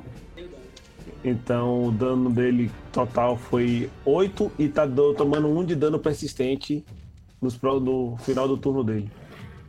Chapacho e Paco. Calma, isso foi uma ação. Ah, você já fez uma ação? Só fiz uma Faça ação. Ah, A demora que você fez pra fazer uma ação. é, eu vou usar Quick Alchemy pra usar uma batelada e fazer um elixir e vou usar outra ação pra beber. Tá bom. Então eu vou, vou fazer isso recuperar um D6 de vida. É, para um D6 de vida, É um elixir vocês têm que facilitar minha vida pra matar um de vocês aí. para um D6. Tá, tá escrito, um D6. Joga sua merda seu D6 aí. Jogaram meu D6. Foi um excelente resultado de 1. Obrigado, James. Thank you, James. É, cara, você se deu 9 de dano aí mesmo? Você tem 18 pontos de vida. É, eu tenho 18 pontos de vida. Ah, já foi. 8. Gostava da primeira edição, os caras começavam a primeira nível com 10, com 10, uma porrada. Na- Nath, Nath tá rindo aqui do meu lado. Zapache e pá. O Jimmy já terminou? Já sim. Ó, deixa eu dar o geral. Daí de baixo, qualquer pessoa que fizer um ataque à distância ao lobo não consegue, porque ele tá com cobertura total. Certo? Você, para você ter visibilidade, você pode subir ou no cavalo. Subir na carroça e atacar corpo a corpo, subir no cavalo, tentar atacar à distância com a penalidade, por causa do arco longo. Ou você pode subir na outra carroça tentar atacar com uma coberturazinha aí parcial de Yorick ali na sua frente. O Zapache corre até a carroça, usa a roda para dar um impulso, abandonando o arco no chão, ele saca a espada e vai de encontro à criatura. A espada e a daga. Faça os ataques. Sorte, hein, mãe? Zapacha aí sobe agilmente na carroça, sobe pela, pela, pela a roda, já sacando a espada curta em uma das adagas e vai fazer um ataque similar ao que ele fez no outro lobo. Só que ele foi displicente, não contava que apesar de ser um lobo maior, ele era um lobo melhor. E ela e tenta fazer a primeira, a primeira perfuração com a adaga, pra- com, a, com a espada curta, para poder abrir os caminhos, mas a, a- a lâmina desliza no couro esmeralda do lobo. Ele tenta enfiar a adaga por baixo, o, lobo se esquiva habilmente e olha para ele com um olhar quase de desdém, como se o, se o lobo fosse é, é estranho. Esse lobo tem esse uma, uma malícia, é como se ele conseguisse emitir, transmitir esse tipo de sensação. Ele está ali desdenhando de todos os seres. Todos vocês são vermes, só Ziax. É, mestre, é, eu consigo ver esse lobo, mesmo que eu não consiga atacar ele, eu consigo ver Rapaz, você dele. consegue ver uma parte dele, mas ele ele tá, tipo, você consegue ver uma parte dele, tipo, meio que aquela fresta assim, sabe? É a carroça tem aquelas tábuas laterais. Tem uma frestinha, você sabe que ele tá ali, Eu mas vou- você não consegue É. tipo atacá-lo Atacá-lo. diretamente. Não, pelo menos, não diretamente, mas eu sei que ele tá aí, eu consigo ver ele ali, né? Isso. Sei onde ele tá. Se, por exemplo, se você quiser lançar uma magia sobre ele, você conseguiria. A não ser que seja uma magia que envolva um ataque, um ataque, ataque melee, um ataque, tipo, um ataque à distância. No mísseis mágicos sempre acerta, né? Mísseis mágicos, né? Nesse momento que que o Bravo Ranger ele sobe ra- rapidamente, né? Passa ali por cima dos cavalos, ele com um salto ele passa no lombo da criatura, salta por cima da pra boleia da, da carruagem, já está ali atacando a criatura corpo a corpo. Lúcius, por outro lado, ele vê o outro lobo ali cercando, rondando o, o meio orc, com seu, seu olhar feroz, suas presas, suas presas de marfim, né? Suas presas epúrneas. Ali já, já escurecendo, ele vê que a visibilidade está se reduzindo. Ele pega a sua adaga. Uma coisa que eu, te- eu também tenho que te perguntar. É, eu vou fazer uma magia que ela tem um componente somático. É, eu tenho que usar uma mão. Aí eu tô com um escudo e uma adaga. Eu posso usar a mão do escudo pra fazer a magia e gastar minha ação pra preparar o escudo de novo? Rapaz, eu acho que São duas ações. Aí sobraria uma. Aí sobraria uma. Aí daria pra fazer a magia e usar a ação erguer escudo. Rapaz, eu acho que você tem que ter uma mão livre. Tem, e o escudo não permite isso, não. Então você poderia, você teria que usar a arma, a mão da arma. Agora você tem que guardar a arma. Ou largar a arma. Não, dá, não daria pra fazer a. Teria que guardar a arma, então ela guarda, né? Então Lúcio guarda. Guarda a sua adaga. Guarda a adaga. Ergue a, ergue a sua mão direita no ar. E de repente, Chara, que tá mais perto, ali, ele começa a sentir o cheiro, o ar ele começa a ficar eletrificado. Mas de uma forma estranha, assim, uma eletricidade diferente. É como se fosse o cheiro de uma tempestade na calmaria do fim da tarde, assim. O ar começa a cheirar diferente, assim, começa. Ele sente os pelos no corpo dele arrepiarem. E aí, Lúcio pronuncia em alto e bom som, assim, por debaixo é, do seu capuz. Furo! Fulgum mortem! E um relâmpago de repente salta da sua mão direita, da sua mão direita enluvada, e ele voa na direção do lobo que tá na, na frente de, de Lúcio, né? Atinge o lobo e faz um arco, um arco praticamente impossível. né? Ele salta por cima de Chara, passa por cima da, da, da parte traseira da carruagem e acerta o lobo em um, em um ângulo impossível. E aí eu conjuro ela. Você tem que fazer um, um save básico de, de reflexos pra ver qual dano que eles tomam aí. Então D4 mais um modificador de habilidade. Seria um D4 mais 4. Os dois lobos. O, o, o relâmpago sai, o raio sai da, das mãos de, de, de Ziax e rompe na direção do lobo pelejava ali com, com Chara, que imediatamente é transformado em pó, completamente destruído, não se vê mais sinais. O, o relâmpago continua, salta para cima do lobo, passa por cima de, do lado de Chara, faz uma curva no ângulo impossível, mas o lobo parece atento e sagaz demais. E ele salta para cima da, da, da mureta do, da carruagem e retorna para a posição inicial. E o raio fulmina parte da, da, da madeira né, da, da carroça, deixando uma marca negra no chão de fuligem. Mas o lobo evita todo o dano. Todo o dano? Meu Deus. Meu lobo é barril, hein? Charafoshinu. Se eu atacar o lobo daí de baixo, ele tem bônus na, na C? Rapaz, eu vou considerar que essa parte de trás é aberta. Então, não, há, não, não existe.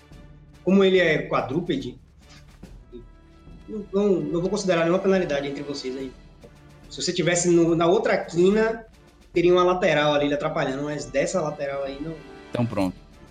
Como Certo. sempre, né? Precavido como sempre, Chara vê o, o- o lobo que estava em sua frente ser eletrocutado por uma, um raio vindo do nada. Ele olha pra trás assim, tentando entender o que aconteceu. Ele acha que é Oric.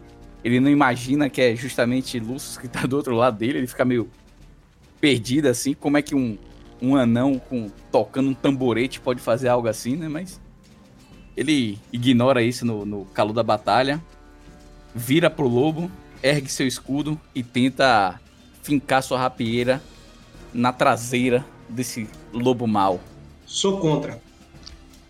Foi crítico e o crítico tá errado, viu? Porque o meu, minha arma tem crítico D8, falta um D8 aí. né? Mentira. Tudo errado. Coisa errada nisso daí, tá ok? Foi 10, na verdade. Bufa. Crítico bufa. E aproveitando que eu dei aquela estocada ali na traseira do, do, do lobo, aproveito ali novamente, risco minha, minha espada assim no chão, erguendo uma poeira e começa a bater no peito, tentando intimidar a criatura. Você é, faz os gestos né, de, de amedrontamento. A, a criatura verte um sangue esverdeado. Ela certamente não é uma criatura natural. Ou se era natural, deixou de ser há algum tempo. Ela se vira para você com todo o ódio e brilho maligno que ela tem no olhar, mas parece que o brilho vai se esvaindo em, em fração de segundos enquanto você grita para ela, tentando intimidar. Os olhos dela perdem a, o brilho, ficam opacos. Ela cai no chão, na fundo da carroça, sem vida. Só há uma interpretação disso. Que eu matei na intimidação. Mesmo tirando um no dado. Você pode interpretar. Aí sim. Inclusive, Aí sim. o nome do jogo é isso, interpretação. Se encerra o combate, senhores. Vocês mataram o pobre do lobo. É, Shara, né, sem acreditar ainda direito no que aconteceu, né? Olha os amigos e indaga se há algum ferido entre eles. Ele olha, eu sou o gnomo do lado de fora da, da, da, carro, da carroça e tá com uma espátula tirando o excesso de ácido do cuspe do, do, do, do lobo e tá com algumas partes do- da, da, da, da pele, o, corroeu um pouco a roupa e pegou um pouco da pele dele. Então ele tá com um pedaço como se fosse carne, aquela carne branca onde o ácido pegou. Mas ele olha e já tá como se fosse começou a cicatrizar. Por causa da, da, da, da porção que ele tomou. Mas está ainda com a aparência de carne viva. Oric, todo melado de gosma ácida, né? Sua barba ali um pouco desgastada, bem como sua roupa. É, transplan- trespassa né, uma, uma sensação de, de fúria, de, de ódio. Ele está realmente com ódio desse lobo. Ele dá um passo autópsia. pro lado do lobo, dá uma bicuda no lobo caído e cospe. Criatura dos infernos, O lobo levanta a mão dele. não merecerás uma O lobo morde a hora que faz aqueles aqui pra subir. nem uma música, nem mais uma palavra. Vamos, bravos guerreiros. Vocês percebem que ele come- aparentemente ele está muito mais animado do que o que vocês já viram. Temos uma taverna para encher o bucho de cerveja. Antes, eu vejo ele falando isso e eu olho para as outras carroças que estavam sendo atacadas. A gente tinha sido contratado para defender a comitiva e não só uma carroça só. Os outros lobos foram embora depois da morte do líder ou ainda tá gente combatendo? Depois de de se limpar ali, né? Ou no meio da atividade de se limpar, você olha para trás, né? É, em direção ao sul, procurando as outras carroças. E você, alertado também pelos uivos, né? Parece que não há mais combate. Não há mais combate. Aparentemente, os, os lobos fugiram, uma vez que o Alpha tombou. É, Você percebe algumas carcaças de lobo jogadas ou espalhadas mais à frente pelas outras carroças. E os, os gêmeos estão encostados assim num- numa, numa posição de sofrimento, né, sentados na, na boleira da, das suas carro de, de suas respectivas carroças, né, sendo cuidados ali por, por Tamley e por, por Lunda, é, aparentemente sofrendo muito. E mas os demais, os animais, de, alguns animais feridos, alguns é, os outros membros da caravana, Keldaran, ah, um pouco cansado assim, mas ninguém gravemente ferido não. Os que parecem estar mais debilitados são os gêmeos Wolf. Bort está andando para um lado e para o outro, né? tentando né, saber o que está acontecendo, quem está bem, quem não está, preocupado como ele sempre é com todo mundo. E ele vai andando na direção de vocês. É. Vocês veem que a hora que depois de falar essas palavras né, de, de incentivo e pensando na cerveja da taverna, ele desce da carruagem, vem em direção aos cavalos e faz um carinho nos cavalos, porque eles se comportaram muito bem, tanto antes do combate quanto depois. mesmo ferido, Skitirix ele se aproxima de Bort, preocupado, porque ele criou um pouco de afeição, né? Então ele. Bort, você está bem? Como é que a, ca- é, a primeira carroça era de Bort, né? Então ele. Lá na frente, as carroças estão tudo bem? Ah, é, sim, sim, não. Eu acho que estamos todos vivos, estamos todos contados. Ele baixa a cabeça assim, ô Fiuf, ô Fiuf, estão, estão... Mas precisamos de ajuda. Tem uma... A carroça de Keldor foi... O cavalo levou ela ribanceira abaixo. Precisamos tirá-la da lama. Vocês, to- vocês todos estão bem? Precisam de, de, de algum aguento? Nesse momento, Chara chega perto do, do, do amigo dele, do confidente, né? Do gnomo, que tinha falado que estava ferido, né? Faz ali um, um, um movimento de mãos, sai um- uma pequena labareda, um fogo ali da mão dele, um, algo. Não um fogo que parece queimar, mas um fogo representativo, né? E, e fala em direção ao seu, seu mais novo amigo, né? Espero que Kaiden liberte sua cor, sua, seu corpo dessa dor. Receba isso, amigo, e aproveite seus ferimentos sendo fechados. E eu solto o Leon Hands nele. Your hands me. Cura 6 aí, Dimos. Não vi isso, não. Cadê? Cadê o dado? Não precisa de dado, não. É 6. Hum, horrível. É 6 e ele ganha mais 3 na CA durante um round. Receba. Porra, agora vai ser útil pra porra esse. Ah, muito obrigado, amigo. Eu. Rapaz, tá valendo a pena fazer amizade, né? Só por causa disso.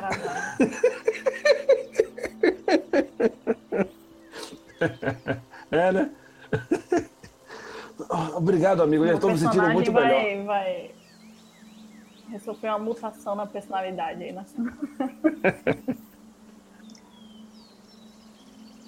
Oh, ah, parece que seu, parece que seu amigo anão, ah, jovem, é, jovem campeão, parece que seu amigo anão está em maus lençóis também.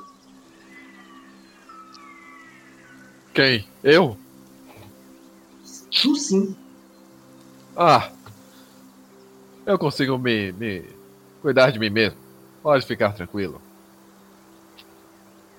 Acho que lá na frente os problemas são maiores. Hum, melhor não. Melhor não, Oric. A qualquer momento outro ataque desse pode acontecer. Ah. Há, há duas coisas que conseguem curar meu corpo e meu espírito. É uma boa música, aí ele bate assim na gaita de fole. E uma boa cerveja, que ele bate com a outra mão no cantil.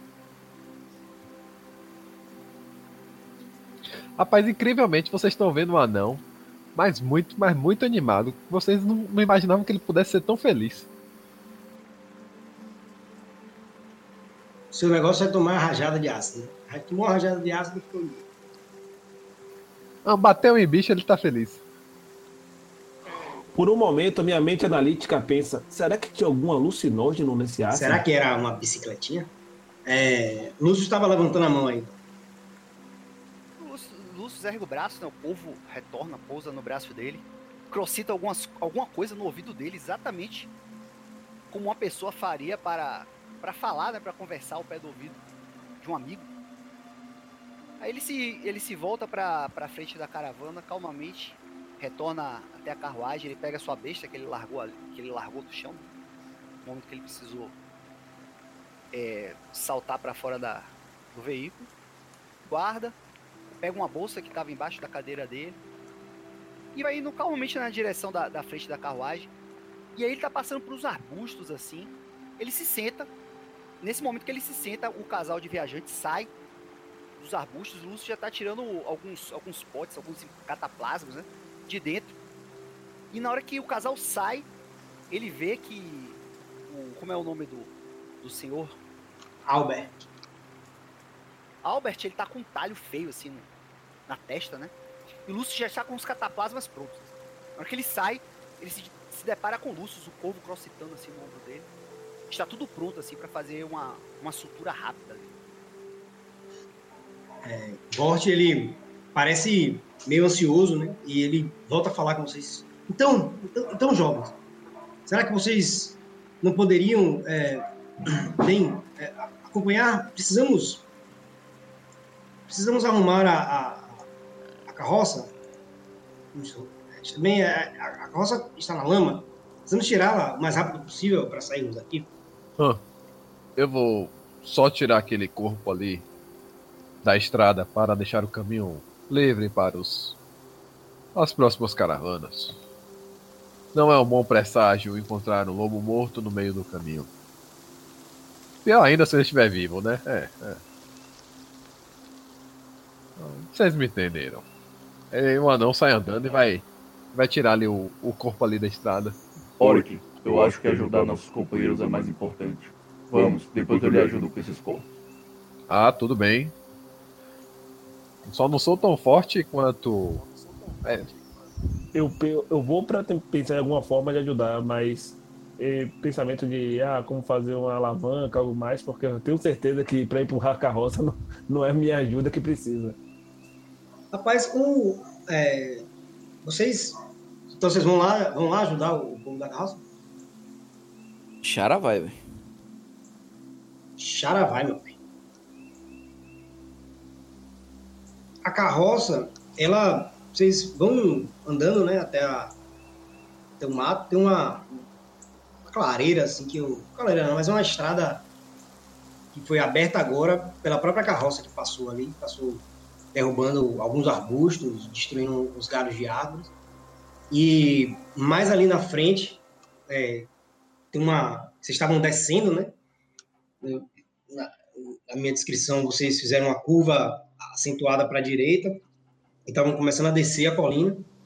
Essa, essa parte da estrada do lado direito, uma parte é um declive, né?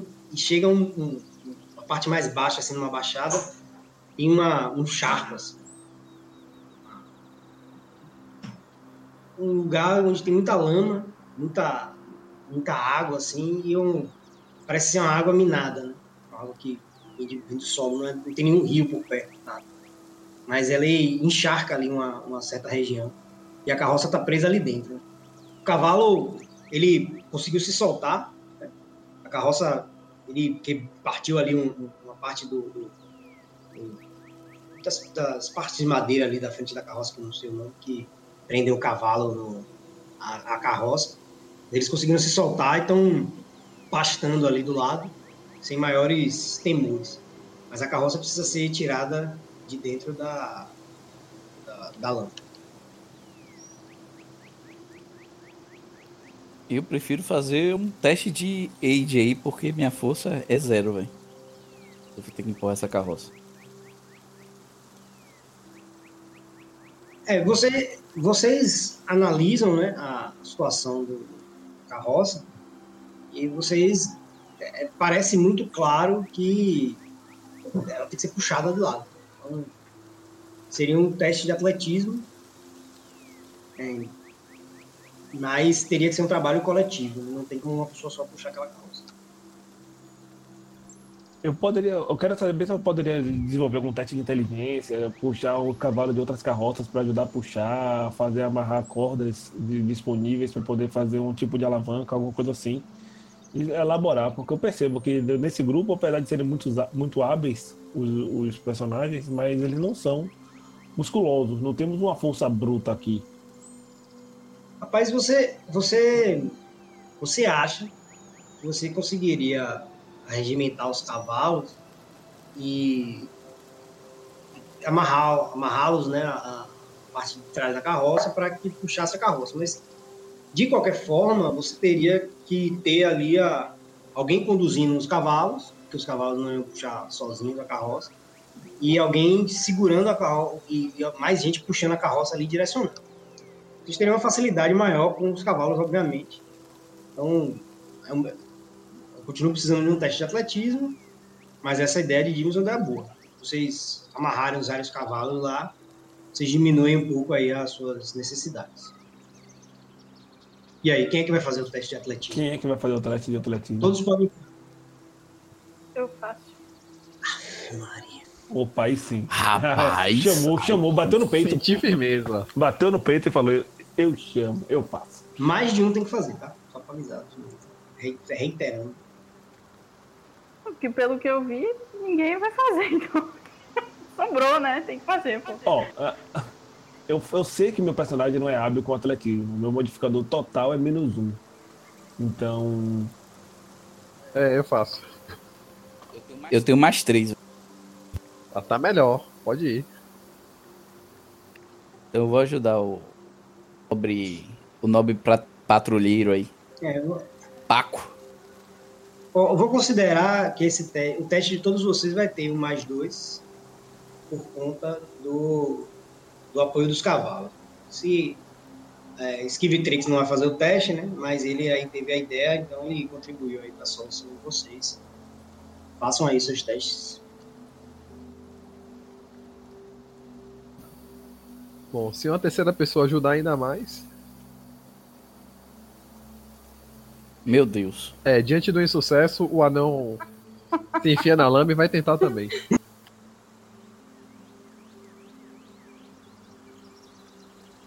Rapaz, o que é isso aqui? Aí eu vi.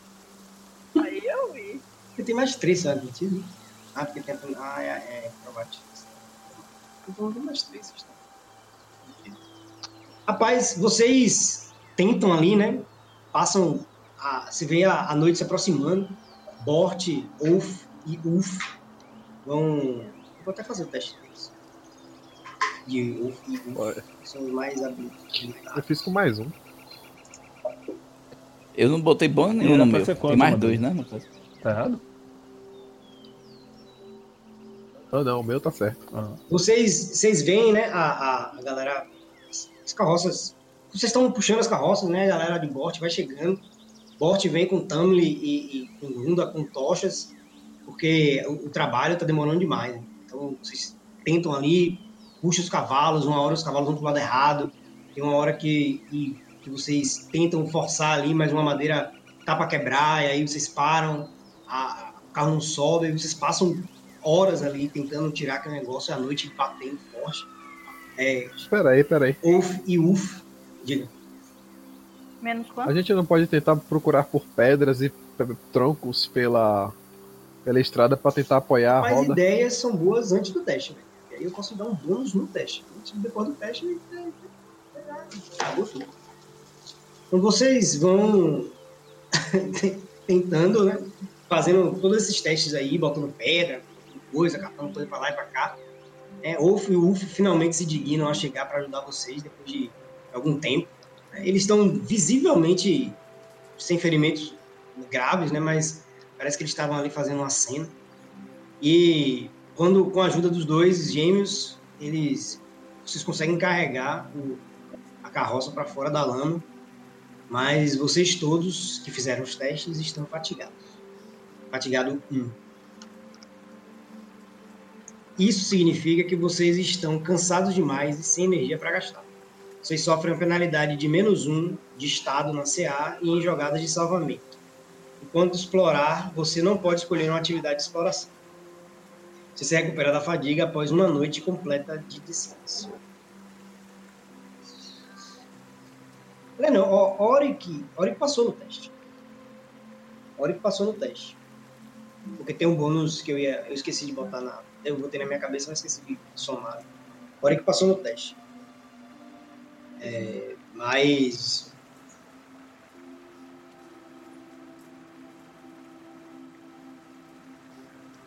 Isso. Mas a. Quem passou foi Oric. O resto perdeu. Ainda assim eu fico É. fatigado. Não, você não fica fatigado. Fica fatigado o resto. Desculpa Beleza. esse, esse. Valeu. passando horas, mesmo passando horas lá, né, hora que consegue ali dar um, fazer um avanço grande né, na retirada, quando os gêmeos chegam, vocês conseguem fazer um empurrão final e tirar a carroça de dentro da, da lama. É, Bort faz pequenos reparos ali, né, com a ajuda de, de Skivitrix, que provavelmente sabe alguma uma coisa ou outra sobre trabalho de madeira. E vocês colocam as carroças novamente para funcionar. É, bastante mais tarde do que vocês planejavam chegar na cidade, mas pelo menos vocês chegam vivos. né? É, dia, Antes de partir, diga. enquanto a gente fez todo o exercício de tentar tirar as carroças, eu comecei a cantarolar. E à medida que eu ia observando que o negócio ia avançando, eu cantarolava cada vez mais alto, demonstrando um bom humor totalmente incomum para um anão. Eu fico cantarolando até chegarmos na cidade.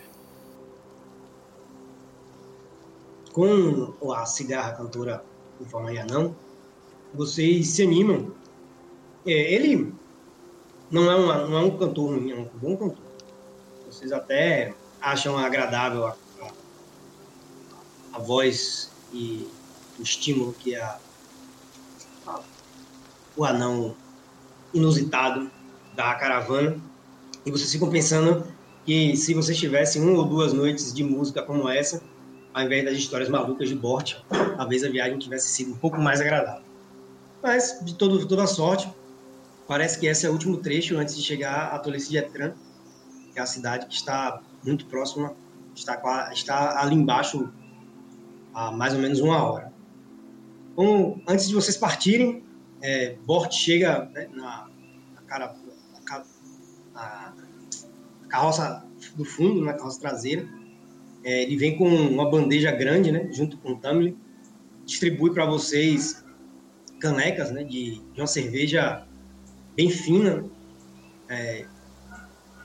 para aqueles que, que não gostam ou não apreciam tanto a cerveja, ele traz uma, uma garrafa de um vinho que ele da, da coleção pessoal dele em agradecimento.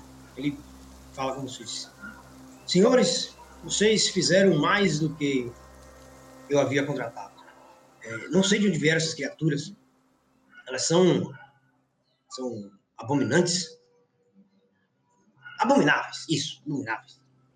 É, você sabe como é. O vernáculo não é forte. ele, ele, bom, é, vocês fizeram mais do que eu pedi e, e as, as nossas vidas estão seguras graças a vocês. Tivemos a sorte de encontrar esses, de o azar de encontrar essas criaturas, mas a sorte de sermos capazes de repeli-las. E vocês ficaram com o grosso aqui atrás. Parece que eles estavam mirando alguma coisa aqui. Talvez cozinheiro, não sei. Mas de qualquer jeito, é, espero encontrar todos vocês lá. Aceitem esses, esses mimos. Eles são só o começo. Daqui a uma hora faremos um grande jantar. Um grande jantar para comemorar a sua, o heroísmo de vocês. E como agradecimento, será todo por minha conta. Muito obrigado, senhores. Vamos, nos, vemos, nos veremos na Tolice de Etran. Ele sai é, bebendo, né, bebericando e conversando com o Tamil, comendo alguma coisa. Ele tá, parece que tá com pernil na mão, pequeno, assim, pequeno, per- pequeno pernil. Vai comendo e bebendo e falando com o Tamil na mão. Vocês ainda vão mexer com o lobo? Eu vou. Rapaz, eu só queria tirar eles da estrada, né? Antes de, de, de sair andando. E. Bom, à medida que a gente vai voltando, Você é treinado em natureza, Oric? sou. Quando você pega. Você pega o primeiro lobo para tirar da estrada e arremessas ele dentro da mata. Você olha para sua mão depois, ela tá meio chamuscada. Como se ela tivesse sido queimada. assim. Mas era aquela queimadura de ácido, não é queimadura de fogo. E quando você vai tirar o, o lobo cáustico, o lobo maior, né, de cima da carroça, você percebe que o sangue que passou por sangue dele derreteu uma parte da madeira da carroça, da, da base da carroça. E parece que eles são não são nada natural, não é nada natural essa, essa, esse fogo, uma espécie de luz. Corrosivo. Mas não é um não é um processo natural que É, enquanto eu tô fazendo isso e eu observo esse sangue corrosivo, eu chamo o gnomo. Ei, gnomo! Eu, eu tava olhando outras, os outros lobos na esperança de coletar amostras para fazer novos reagentes. E eu não sou treinado em natureza, mas sou treinado em ocultismo e arcana. Esse tipo de efeito poderia ser produzido por algum. Eu posso fazer um teste, um recall knowledge, alguma coisa assim relacionada? Você tem um saber? Qual é seu saber? É um negócio de mercantil. Né? Lore é mercantil, mercantil e heráldica. Rapaz, faça um. Faça um recall knowledge, faça um recobrar conhecimento, mas ligado com manufatura. Ok. Você vai fazer um teste de manufatura para recobrar conhecimento. 21.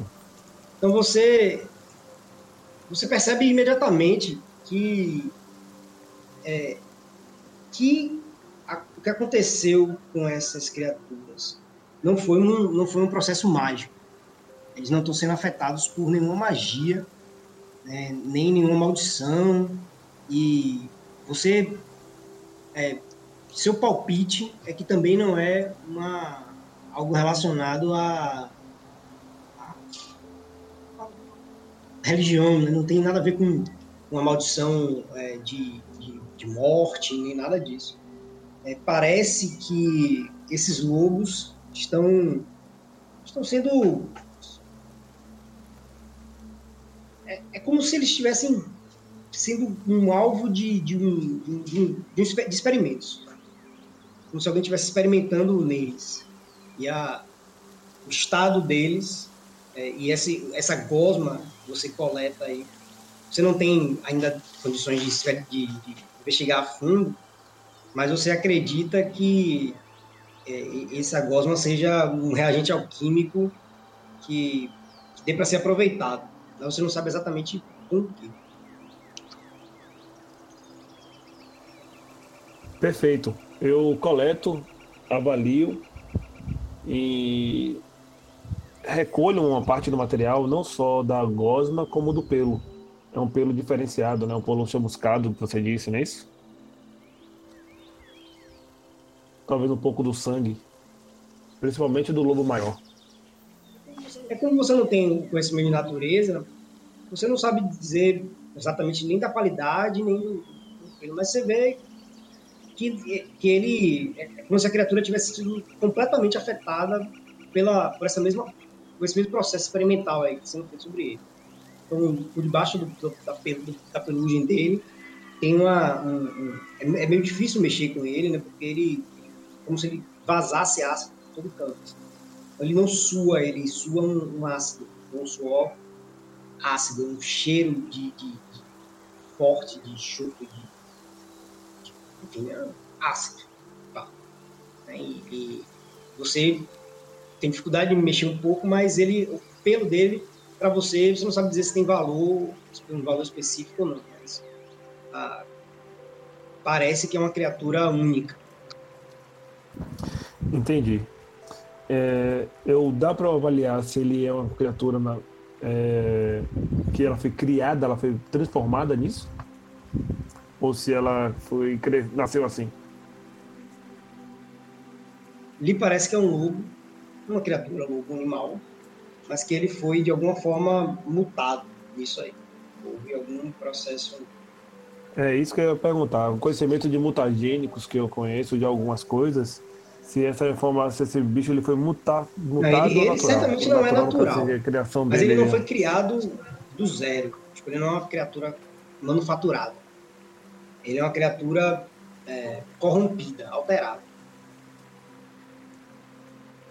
Ok. Eu fico encucado com isso, abro meu caderninho de notas e faço algumas anotações.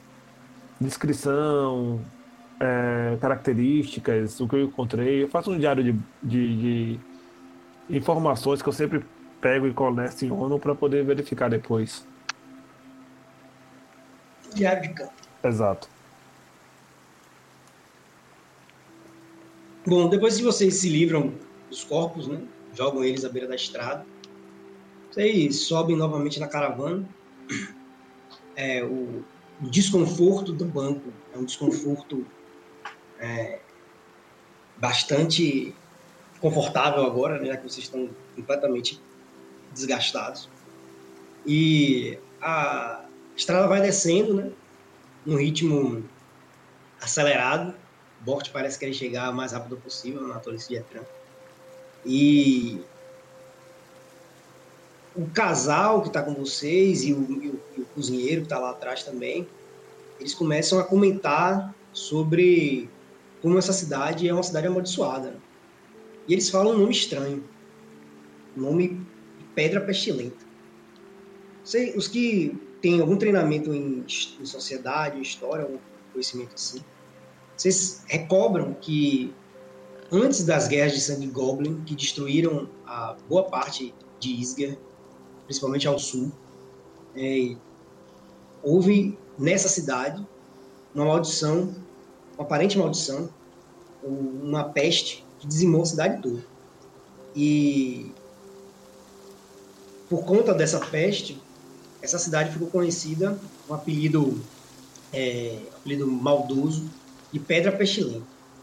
Os moradores provavelmente não chamam a cidade desse nome, mas os visitantes, aparentemente agora, passaram a falar alto esse nome, talvez por, por esse encontro ominioso que vocês tiveram com esses lobos deformados. né? Ao passo que vocês descem, a floresta se abre e um som de um rio começa a ser cada vez mais audível, mais alto, por cima da, da zoada das, das carruagens. Vocês atravessam uma ponte de madeira, relativamente bem feita, relativamente grande, e colina acima, vocês veem as primeiras casas da tolice de Etran. Mas a parte norte, que é a parte a qual vocês estão se aproximando, é uma parte que está completamente escura. Parece que não há moradores. Há tochas espalhadas pela entrada, pelo caminho, mas a parte das casas parece que não tem nenhum morador. É, eu gostaria de fazer algo à medida que nós vamos nos aproximando. Enquanto eu vou cantarolando, eu quero conjurar uma magia em mim mesmo, que é pra me curar. Que eu quero chegar em perfeito estado na cidade, com aparência mais, mais limpa e mais distinta possível. Os, os cânticos do, do jovem anão bardo, eles contrastam um pouco com a situação da cidade. Vocês entram na primeira parte, na parte norte da cidade, do bairro, parece um bairro, e o cozinheiro comenta, e o casal também, que está próximo a eles, sussurram é, que essa cidade, essa parte da cidade foi abandonada. Essa parte da cidade foi abandonada por- justamente porque era onde os moradores da peste haviam sido banidos. A cidade foi meio que dividida em duas. E que nessa parte norte, as pessoas que estavam com a peste não podiam passar para a parte sul. É, vocês percebem que as casas estão destruídas, segundo os, os sobrados, né, os segundos andares, é, na, na sua maioria des- totalmente destruídos, é, as casas todas abandonadas, janelas quebradas, aquelas madeiras cobrindo né, a parte que uma vez já havia sido de vidro. Um, realmente uma cidade fantasma. Mas ao sul, um pouco mais longe, depois de alguns. Um, um- um minuto, talvez menos, né? Umas dezenas de minutos, de segundos aí, descendo pela cidade. A cidade também é realmente uma cidade muito grande. Hum, Ela começam a aparecer as luzes. E parece que existe uma praça central. E no meio dela existe uma grande rocha. Parece uma rocha cortada. Onde na parte de cima você tem um buraco, como se fosse uma bacia. E ela tem cortes laterais. é, parece que ela foi entalhada para alguma coisa, para algum propósito que vocês desconhecem. É, quando eles chegam nessa praça, as carroças viram para a esquerda e vocês, na carroça do fundo, têm a visão direta, clara, da rocha, da pedra. E o cozinheiro e o casal se entreolham sussurram e tremem. E eles falam: A pedra pestilenta, essa é a pedra pestilenta. E apontam para essa pedra que fica no meio, no meio da praça da cidade, como, como um convite para aqueles que têm coragem chegar mais perto. A carroça de vocês passa, para na esquina, num lugar chamado Moinho de Alimentos, onde vocês serão recebidos na próxima sessão.